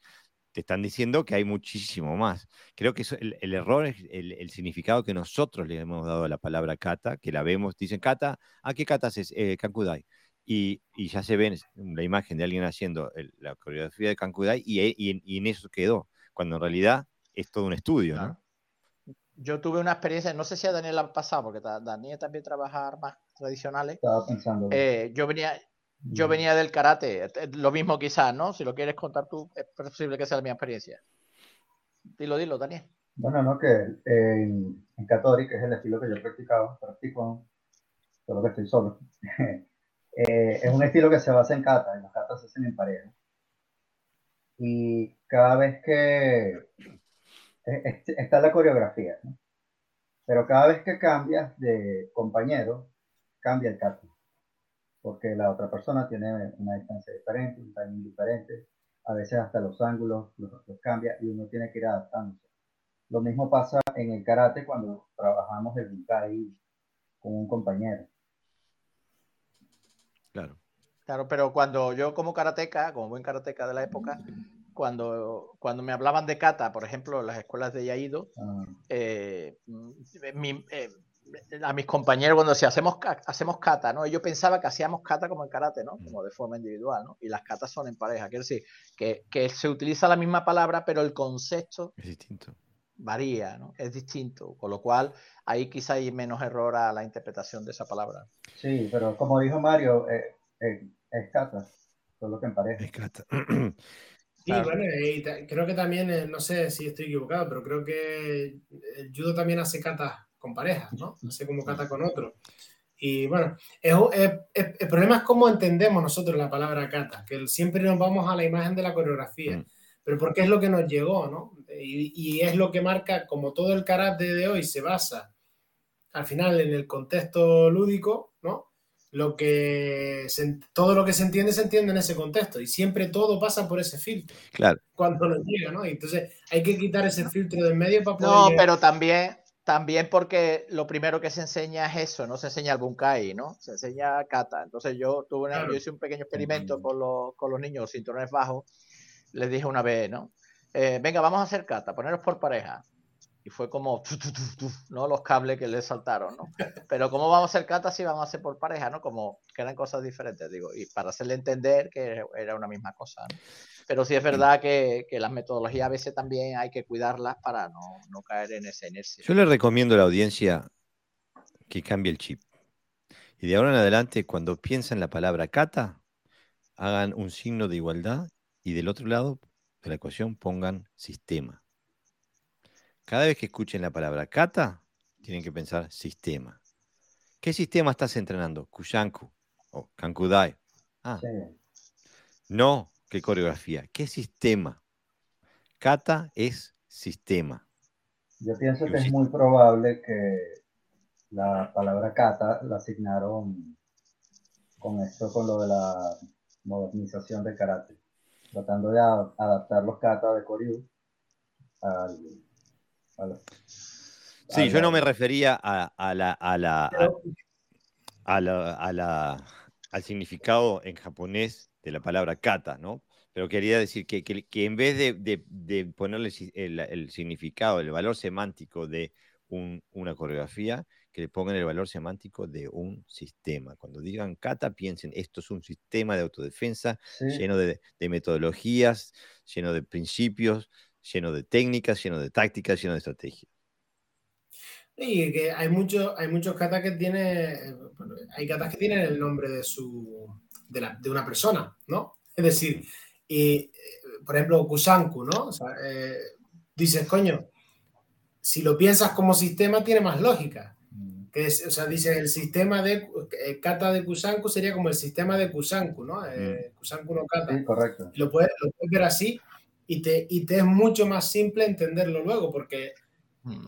¿qué, em, ¿qué, más fácil? Decir que eh, era el sistema que tenía esa persona, de sistema marcial que tenía esa persona codificado, por decirlo de alguna manera, o ese tío se inventó una coreografía y, y dijo, venga, un kata nuevo, ¿sabes? No sé. Pero lo que exige Jorge es complicado, porque claro, en el caso, por ejemplo, de Shitoryu, eh, ahora ya no haces un estilo de, que se llama Sitorio, hace 64 sistemas, ¿no? O sea, está tan lleno de, de, hay que ir, arena por eligiendo, entonces. Claro, exactamente. Entonces, entonces quiero decir, eh, ¿por, qué, ¿por, qué, esos maestros eligieron tantas catas en...? Esa es una pregunta mía, ¿vale? De esta hora que yo suelo hacer. Esta, esta, es mi hora, digamos, ¿no? La hora de... ¿Por qué esos maestros eligieron tantas catas para, para un estilo? si, tenía, eran conscientes de que cada cata era un sistema o no es tanto en aquella, o pensamos que no. Yo creo que sí, y creo que la, elección, ojo, ¿eh? Yo tengo mis dudas. Esto es filosofía rara, pero y esto es todo hipótesis, aquí no hay mm. verdad. Claro, claro. Pero yo creo que sí, y, me parece que es como, como, de, como un catálogo, ¿no? Como dicen, bueno, yo tengo todo este aspecto de, de kata eh, según quién tú seas, pues puedes elegir, ¿sabes? Como la que más se adecue a ti. Es como el portfolio de la tienda, por decirlo de alguna manera. No, yo no me refiero tan atrás, yo no me refiero tan atrás, ¿vale? Un poquito más adelante. Yo no creo que, que pensarán en eso realmente. Por, sobre todo por la forma de, enseñar que tenían, ¿no? Eh, un poco a partir de todo su palante, yo creo que no, que ahí ya era pues aprender catas y fuera. Yo pienso que sí lo sabían, incluso esas personas. Lo que pasa es que el proyecto eh, político y cultural eh, al cual estaban abogados, que era el de la, la, insertación de Okinawa dentro de, el, imperio japonés, dentro de su contexto sociopolítico, eh, hacía que el kata funcionaba mucho mejor como una herramienta coreográfica este, que como un sistema. Este, y, pero pienso por ejemplo, no tengo pruebas, pero eh, me, pasa al leer los textos de Mabuni Sensei, siento como que él sabe lo que está haciendo y que igual apunta un poquito a lo que dice Mario, ¿no? Ok, este, no te estoy dando toda la verdad, pero te estoy dando los libros y si, eh, si, aprendes a descifrar esto, este, podés sacar, tenés un catálogo gigante, ¿no? Incluso él estaba muy preocupado con que se perdieran los catas. Ahora, es evidente que nadie puede, nadie puede internalizar 66 sistemas. Ni siquiera los maestros de McDojo, que son décimo dan en siete disciplinas diferentes, ellos tampoco. Este, eh, Pero comprendo tu pregunta, Sensei Pepe, porque eh, da que pensar a veces, ¿no? Eh, y da que pensar de la concepción que hay del kata en el karate normativo, más allá de los danes, porque esto estamos hablando todos de gente de séptimo, octavo, noveno dan para arriba. Este, y gente de antes de los danes también. Por eso digo, es un tema que es muy difícil, es cabroso, ¿no? Es que se da la curiosidad de que cuando tú sabes todas las catas de tu estilo, entonces sabes el sistema, ¿no? Claro. O sea, es como al revés. Mientras que, eh, bueno, muchos de ellos practicaban varios katas, bastante algunos, ¿no? Eh, las razones, pues puede ser como lo que pasaba a Maguni, ¿no? Que no quería que las katas se perdieran, o simplemente por gusto personal, vamos, que tampoco hay que darle trascendencia a todo lo que hacemos, porque a veces le, está, le damos como mucha trascendencia a todo lo que hacían los maestros, y a lo mejor era simplemente por hobby, ¿no? No se sabe, ¿no? No lo podemos saber. Por algo lo hacía, eso sí. Bueno, tenemos... Pero, dime, dime. No, que nos quedan, tenemos que apurarnos. es que como tiene arriba que llevamos un segundo, pues digo. No, llevamos una hora 36 minutos.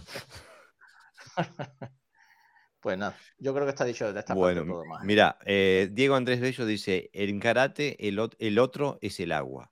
Necesito agua para poder nadar. La misma resistencia del agua me ayuda a moverme en la pileta, el dojo y eventualmente el mar, defensa personal. Justamente, es el contexto que te permite eh, mm, testear lo que estás haciendo. Mauricio Rafael Castro dice, en Shotokan tenemos un subestilo que creó varias catas para específicamente trabajar las técnicas específicas que los diferenciaban, Asai Ryu, pero también manteniendo las tradicionales. Seguro, lo que pasa, Sensei, es que nosotros, eh, como habrás podido escuchar, no definimos los katas por sus técnicas. Las técnicas son solo una expresión de los principios que rigen eh, el kata. Entonces, eh, pero bueno, cada uno ah, comprende el kata como mejor puede. Este, y están todos derechos. Marcelo Sola Sensei dice, kata igual a sistema, igual a principios estructurantes que te, que te sesgan y para ampliar de ese sesgo puedes estudiar otro sistema. Miyagi, al agregar el grupo M, creo que, creo que buscó eso y después la embarró con los Fukyu. Bueno, esto es una, esto es una broma interna del Goju, del Ryu. Este, eh, eh, eh, dice Marcelo Sensei, dice, es mi opinión. Tenemos que hacer un episodio sobre eso. Daniel, Marcelo, están invitados a, trabajar, a hacer un episodio sobre, sobre este tema que creo que le puede interesar a toda la comunidad del karate más allá del Goju Ryu. No entendí eso que, que dijo Miguel. Lo, es, eh, se, se, refiere a, las, a las subdivisiones de kata que hizo Choyo Miyagi, me parece, este, y, y, después cuando se liaron, se crearon los Fukyu Kata. Pero seguimos porque si no nos morimos, no, no, llegamos. Precepto número 9. La teoría debe estar siempre validada por la práctica y la práctica debe ser regida por la teoría. El otro día, en una, después de haber publicado este, este artículo que publiqué la otra vez, eh, una persona me comenta diciéndome que no, pero si, si, no, si no hay experiencia, todo es teoría, no sirve de nada. Este, eh, y cuando indagué cuál era la experiencia, no, la experiencia era que había karatecas que, que habían, estado, habían estado en situaciones de defensa personal y no se habían podido defender. Bueno, entonces que su práctica está regida por una teoría incorrecta. tiene una práctica que está regida por una teoría que no los, no los prepara para la defensa personal, los prepara para alguna otra cosa. Eh, pero entonces no es culpa de, la metodología, es porque no se usa la metodología. Este, entonces, creo que esto es, esto es el ADN del carácter funcional, que tiene que haber una experiencia empírica que valide lo que se piensa, la idea, el concepto, pero que esa experiencia empírica y la metodología que nos lleva a crear estas habilidades que podemos utilizar empíricamente van regidas por la teoría, por los conceptos. O sea que es, es, una, es, una relación em, que trabaja en, las dos direcciones. No se puede tener solo práctica, porque entonces no hay teoría que la rija, entonces puede ser cualquier cosa esa práctica, este, y no se puede hacer solo teoría porque no hay habilidad. Tiene, ese es es eh, la dialéctica entre la habilidad y la teoría, la práctica y la teoría que se llega a un, eh, a un karateka completo. Y muchas veces están separadas, ¿no? O sea, ahí, yo he visto casos de que, la habilidad va hacia un, en una dirección y la teoría en otra. Como que, como que no están coordinadas, no persiguen el mismo objetivo, ¿no? En el mismo practicante. Entonces, las dos partes tienen que apuntar a, lo mismo. A mí me recuerda mucho esto a, una anécdota que hay por mi pueblo, allí en Canarias, eh, que por lo visto la gente que le gustaba tocar la guitarra y instrumentos y tal, pues estaban como medio de fiesta y había uno que no sabía tocar, pero que criticaba, ¿no? Y decía, esto se tiene que tocar así, tiene que sonar así, esto no sé cuánto, tal. Y el guitarrista le dijo, un tilín de boca, cualquiera lo toca, ¿no?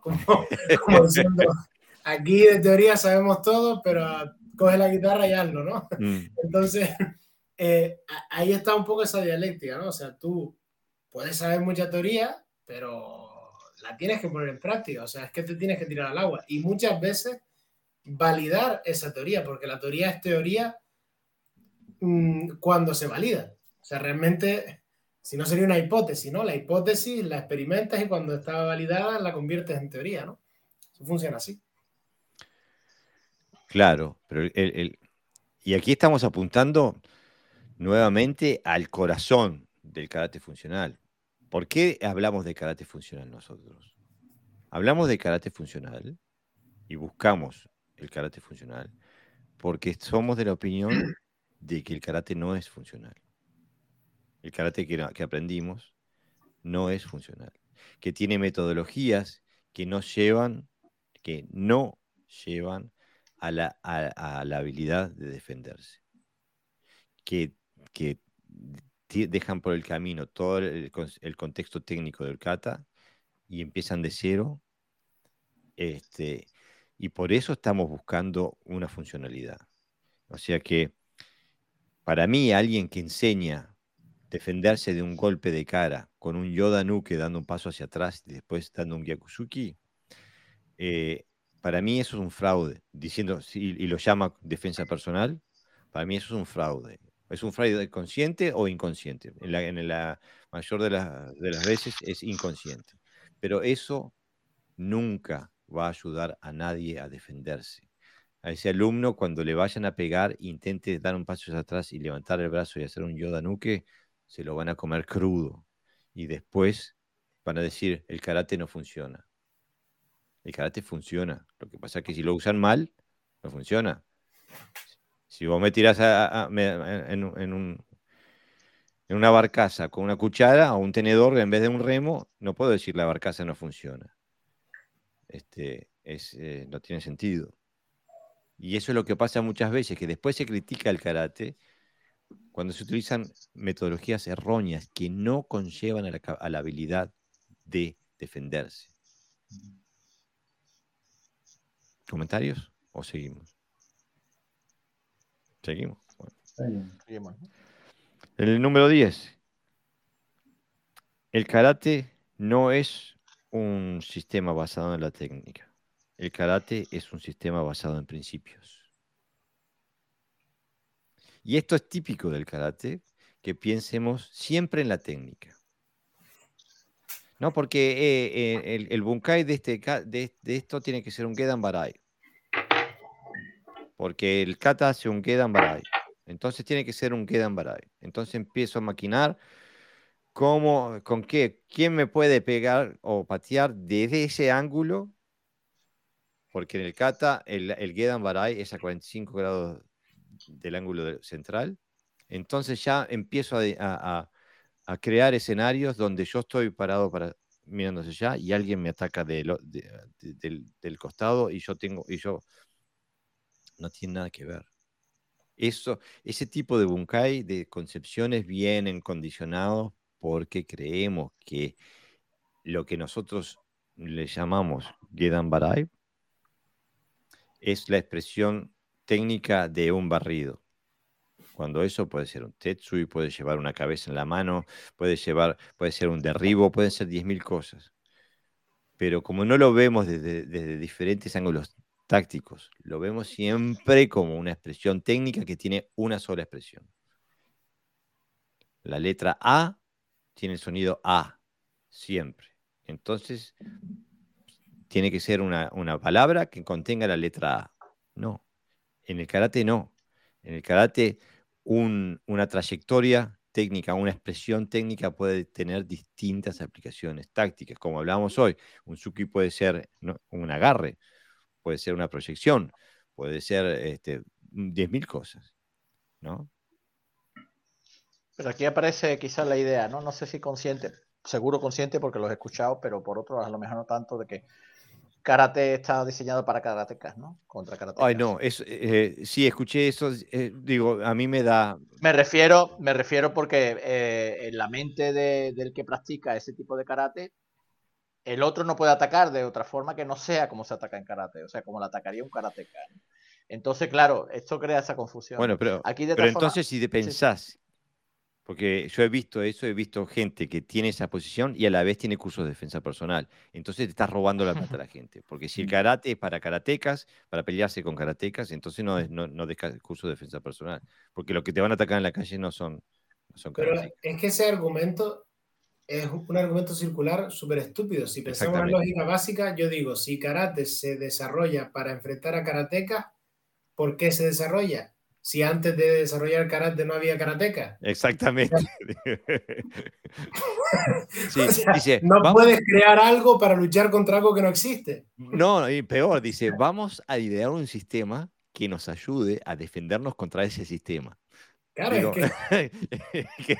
es, que...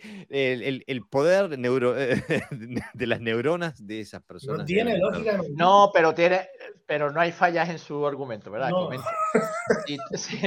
Si, tú, si tú observas el boxeo, lo que pasa es que, claro, que el, el boxeo es un deporte, está, concedido como un deporte, aunque en la antigüedad no lo era, se pegaba. Pero el boxeo es puramente funcional. Hacen exactamente lo que tienen que hacer. No, Claro, pero me refiero que en ese argumento es el boxeo está diseñado para pelear contra otro boxeador, ah. ¿no? Como es un concepto deportivo, es así, bajo una regla. De hecho, hay reglas diferentes para el boxeo profesional que para el boxeo amateur, ¿no? Son reglas diferentes. Hay técnicas que tú no puedes hacer, movimientos que tú no puedes hacer en el boxeo amateur. Por ejemplo, poner la mano por delante, que sí se permite en el boxeo profesional, ¿no? Yo recuerdo de taparle al otro la cara para pegarle y decir, no, eso no vale, ¿no? Está prohibido, ¿no? Etcétera, etcétera. Quiero decir que también tienes un nombre. Claro, si tú también tienes una concepción deportiva del karate, pues tiene la misma lógica que tiene el boxeo, es decir, karate contra karate, ¿no? Eh, por eso digo que no hay fallo en esos, falla en argumentos. Si basas eso, ahora si lo basas como defensa personal, lo más, lo más probable es que el que te ataque podrá saber otra cosa, pero que karateka no sea, ¿entiendes? Normalmente te va a atacar alguien que no tiene, que no tiene ese tipo de entrenamiento. Más que interés hay en aprender a defenderte de un karateca. Sí. Pues sí, pues lo hay, claro, lo hay. es que sí, en, el mundo personal de cada uno cabe todo. Y es lo que dice Jorge, ¿no? O sea, hace unos años se creó un sistema eh, eh, de defensa personal que le llaman en algunas ocasiones de defensa personal del karate, pero no hace falta hacerlo si, si ya en el karate está, ¿no? Porque tú, ¿por qué haces tú eh, esa defensa personal? Porque en tu karate no está, por ejemplo, un boxeador podrá hacer judo, porque dentro del, judo, del boxeo no existe el judo, no existen las proyecciones. Mm. Pero lo que no se va es aprender puño a otro lado. Claro, aprenden jiu-jitsu o judo. Este, eh, Carlos Vera dice, si el karate es para luchar, entonces karatecas, eh, eh, es para luchar contra karatecas, entonces apaga y vámonos. Dice. En una pelea le tenés que preguntar primero si sabes karate o no. Probablemente te peguen la cara antes de que te responda. Este, por eso, no, se termina, este, no, no, no tiene sentido. El precepto número 12 dice, nunca se responde a un problema dentro del paradigma del problema. Este, eso, eh, esto es lo que hace un principiante. Eh, yo lo empujo y él intenta resistir el empuje. Eh, yo lo golpeo y él intenta bloquear mi golpe. yo tiro de él y él, o, jalo de él, como diría un español, este, y, y él intenta resistir ese tirón. Eso es responder al problema dentro del paradigma del problema. Karateka nunca hace eso. ¿no? El karateka siempre rompe el paradigma del problema que, presenta el atacante.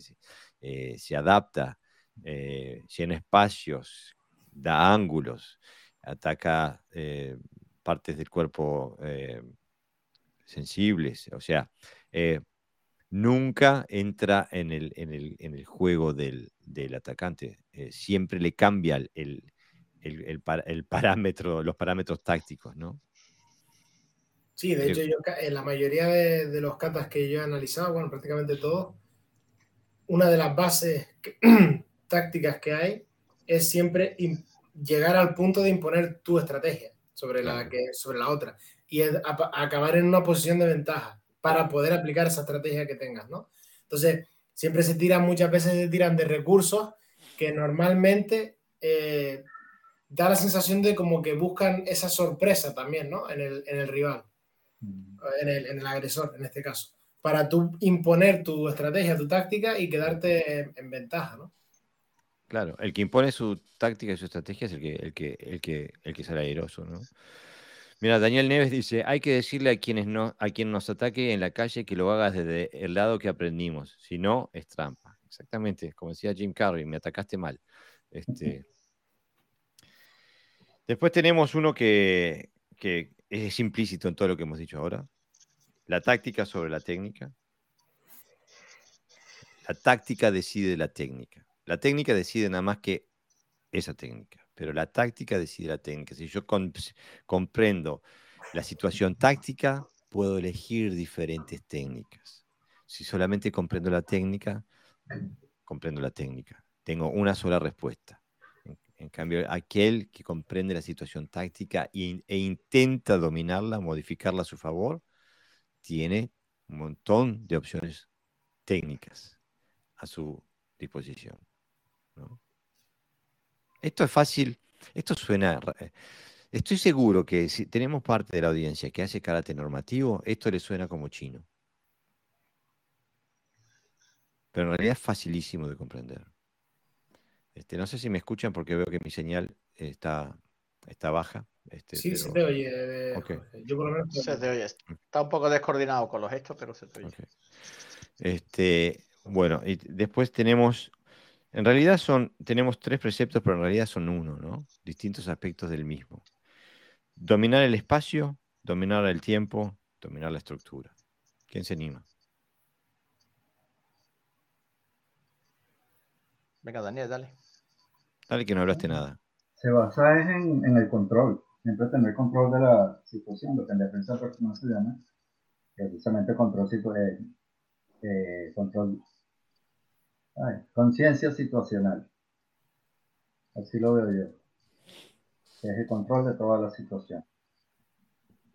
Vas manipulando al, al agresor para llegar a lo que habíamos hablado anteriormente. Claro, son los tres elementos básicos de eh, la confrontación humana. Aquel que controla el espacio. Por eso cuando hay guerras, un país invade al otro, le está quitando espacio. Lo mismo eh, pasa en una guerra que con combate cuerpo a cuerpo. Es eh, quitando el espacio, le, desarraigamos al oponente, le sacamos tiempo, porque la distancia es tiempo, le, lo ahogamos, le sacamos estructura. Quitándole tiempo, le quitamos espacio, le quitamos estructura. Quitándole estructura, le quitamos energía, le quitamos habilidad. O sea que son eh, tres elementos que tienen una relación dialéctica, son como tres, tres botoncitos que se pueden, se pueden manipular este, para eh, salir airoso. Aquel que domine las tres áreas ganó, tiene una victoria estratégica en sus manos. Decía Sekiun que, la técnica secreta que se produce en Niaido era precisamente esa, en el dominio del espacio y el tiempo. Todo el mundo pensaba en una técnica concreta y él decía, no, no, el espacio-tiempo. Porque además se produce también un efecto psicológico sobre el oponente, no solamente a nivel técnico, no es la luna su técnica, sino que le vas anulando su capacidad de respuesta. Claro. Entonces se va sintiendo cada vez más débil. Y la técnica... Es frustrante.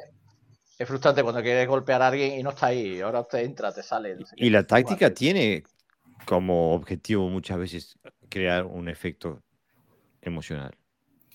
Y lo mejor de todo, yo creo que es que son, son los tres conceptos comunes a las dos partes. En, en, una guerra, en un tablero de ajedrez, en, un, en lo que sea, ¿no? en una confrontación física, el tiempo, el espacio y la estructura o la tiene uno o la tiene el otro. Mm. O sea, no la pueden tener los dos, porque el tiempo es el mismo. La estructura también es la misma. Una vez hay conexión entre las dos personas, la estructura es una. O la estoy dominando yo o la está dominando él. igual con el, con el espacio, o lo estoy dominando yo o lo está dominando él. Eh, y pasan en muchas cosas, el ajedrez también, la posición que tienes, el espacio que tengas en el tablero, o sea, todo, todo, la guerra es lo mismo. O sea, o lo domina uno o lo domina el otro. Entonces es muy finalista. Aunque sea muy básico, es muy finalista. El que domina. Es definitivo. ya va bastante bien encaminado, pero mm. el que domina eso lo domina todo. No, no hay más. Es muy difícil que tú salgas de una situación en la que no tienes ni tiempo, ni espacio, ni estructura. Eh, moriste. Yo, yo tengo algo. Eh, cuando hablamos de tiempo y espacio, no hablamos de centímetros. ¿Eh? que a veces se confunde, ¿no? Tantos centímetros, etcétera, Sino habla, hablamos de un espacio virtual, es decir, donde realmente el otro se siente invadido sin necesidad, a lo mejor ni siquiera que esté cerca, ¿vale? Esto ocurre mucho, ya lo hemos hablado otras veces, creo, si no, pues lo hablamos de nuevo, alguien va por una acera y otro que tiene, es peligroso, digamos, ¿no? El peligroso está por otra acera. Tú desde la otra acera ya sientes el peligro, es decir, ya te ha invadido el espacio psicológico. ¿no? Mm. Porque a veces, a veces se trata de invadir el espacio psicológico y no el espacio físico, ¿no? que eso ya sería eh, otro tema a trabajar de la táctica. Y con el tiempo ocurre lo mismo, ¿no? Te gana el tiempo y ya el otro cuando quiere reaccionar ya no puede, ¿no? más allá de que tú eh, actúes a nivel técnico o no, eso ya al mm. final pues, será lo que uno decida, ¿no? Pero a ese tipo de espacio, ¿no? De este espacio donde, donde uno domina al otro, eh, casi es más perfecto ese espacio que, además es menos arriesgado también. A veces también es incluso menos arriesgado. No, no tienes que acercarte al otro tantos centímetros para llegarle y que no me llegue sino que, bueno, hay una sensación, son sensaciones, trabajo sobre, sobre el estado de ánimo del otro, etcétera, etcétera.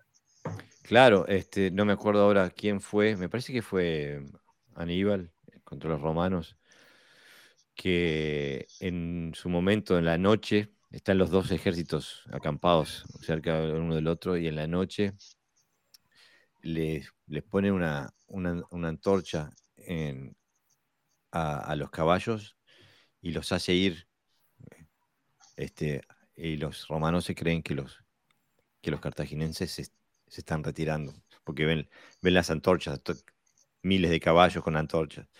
Este, y, bueno, se rejan decir, bueno, chao, se fueron, este, y bueno, y ahí atacan eh, a pie. Eh, cambian el elemento táctico porque le, utilizan una, una táctica que engaña al enemigo este, cree que lo prepara para una resolución de la situación cuando en realidad lo presentan con otra.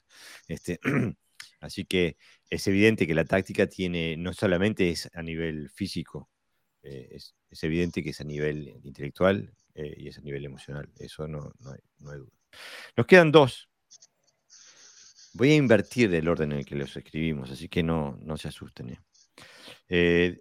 empiezo con la última. Y esto también genera polémica, porque mira que a veces tenemos, somos más católicos que el Papa, somos más japoneses que los japoneses.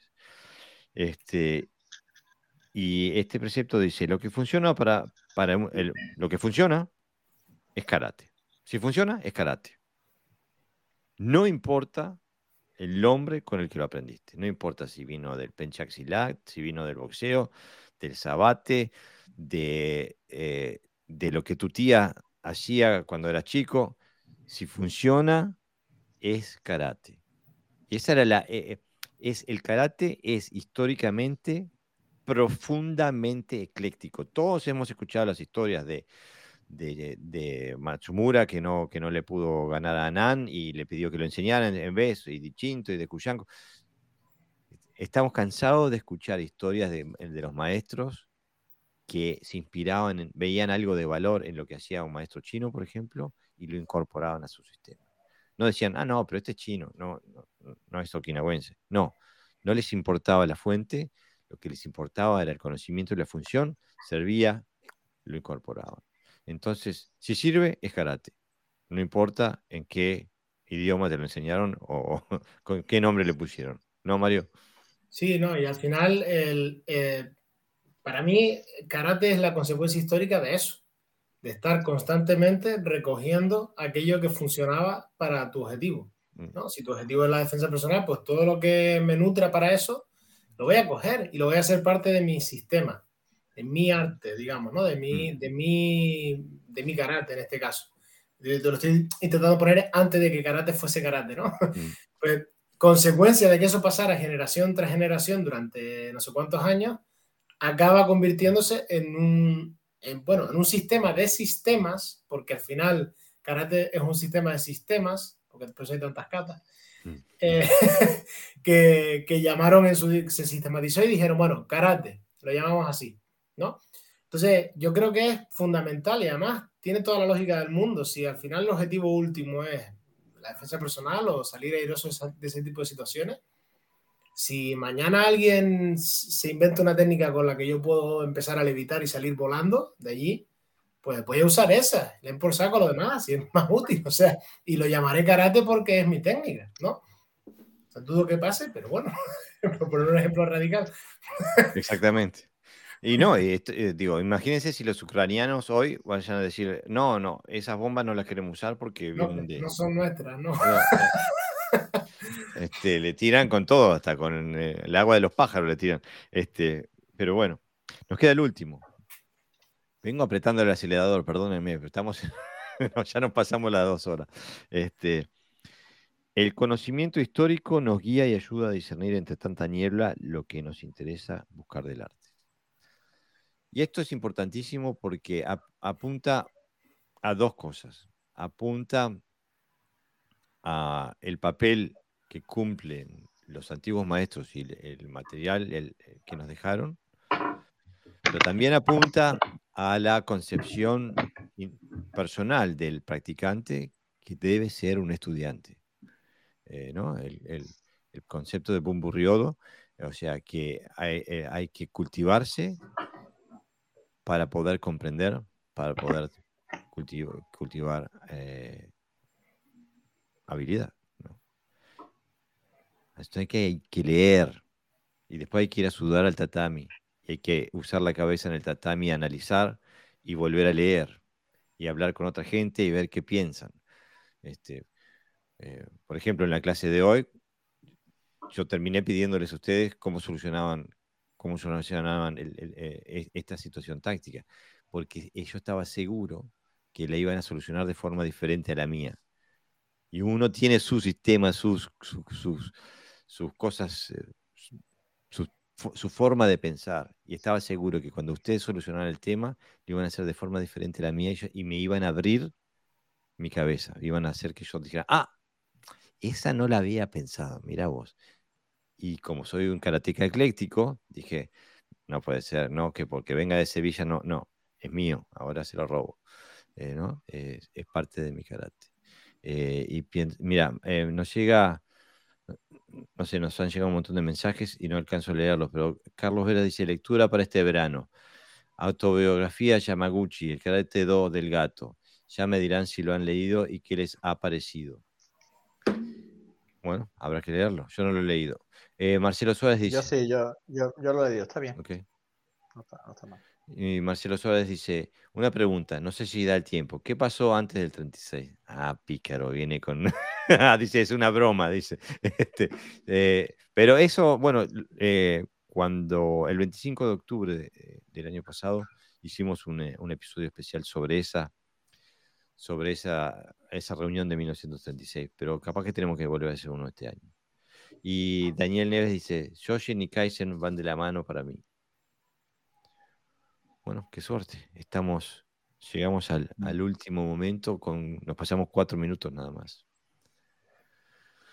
Este, bueno, con suerte mañana veremos, eh, como siempre hacemos, veremos eh, las copias de estos preceptos eh, diseminadas por, por internet eh, bajo el nombre de otros creadores. No nos den las gracias, es un gusto que, que- que se inspiren en nosotros este, y que nos ayuden a, dis- a dispersar, a distribuir unos conceptos que son tan importantes. El mensaje es lo importante, no el mensajero. Bueno, y que si a la, audiencia le gustan estos preceptos, pues que lo empiecen a, aplicar, ¿no? Que, para eso los exponemos aquí y que sigan atentos que vienen cositas. Vienen cositas, sí. Bueno, si no es más, no hay más, este, nos vemos la próxima semana. Recuerden que el audio de este podcast es publicado mañana en, las, en las redes, en las plataformas de podcast, este, y que nos pueden seguir en, por nuestro canal de YouTube y por nuestra página de Facebook. Así que les invitamos a hacer conocer nuestro canal a otros karatecas que les parezca que pueden tener interés en eh, eh, escuchar y participar y discutir sobre el karate funcional.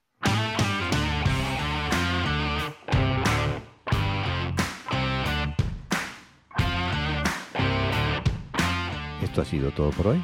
Espero que hayas disfrutado del episodio. No te olvides de seguirnos por nuestras redes sociales, tanto nuestra página de Facebook como nuestra cuenta de Instagram, y de suscribirte a nuestro canal de YouTube y también de suscribirte a nuestro podcast en todas las plataformas de podcast. No te olvides también de que emitimos en vivo todos los sábados a las 23 horas de España y que el video queda grabado en nuestro canal de YouTube. También puedes escuchar este podcast en la revista Mocuso de Argentina en mocuso.ar. Sin más, hasta la próxima semana.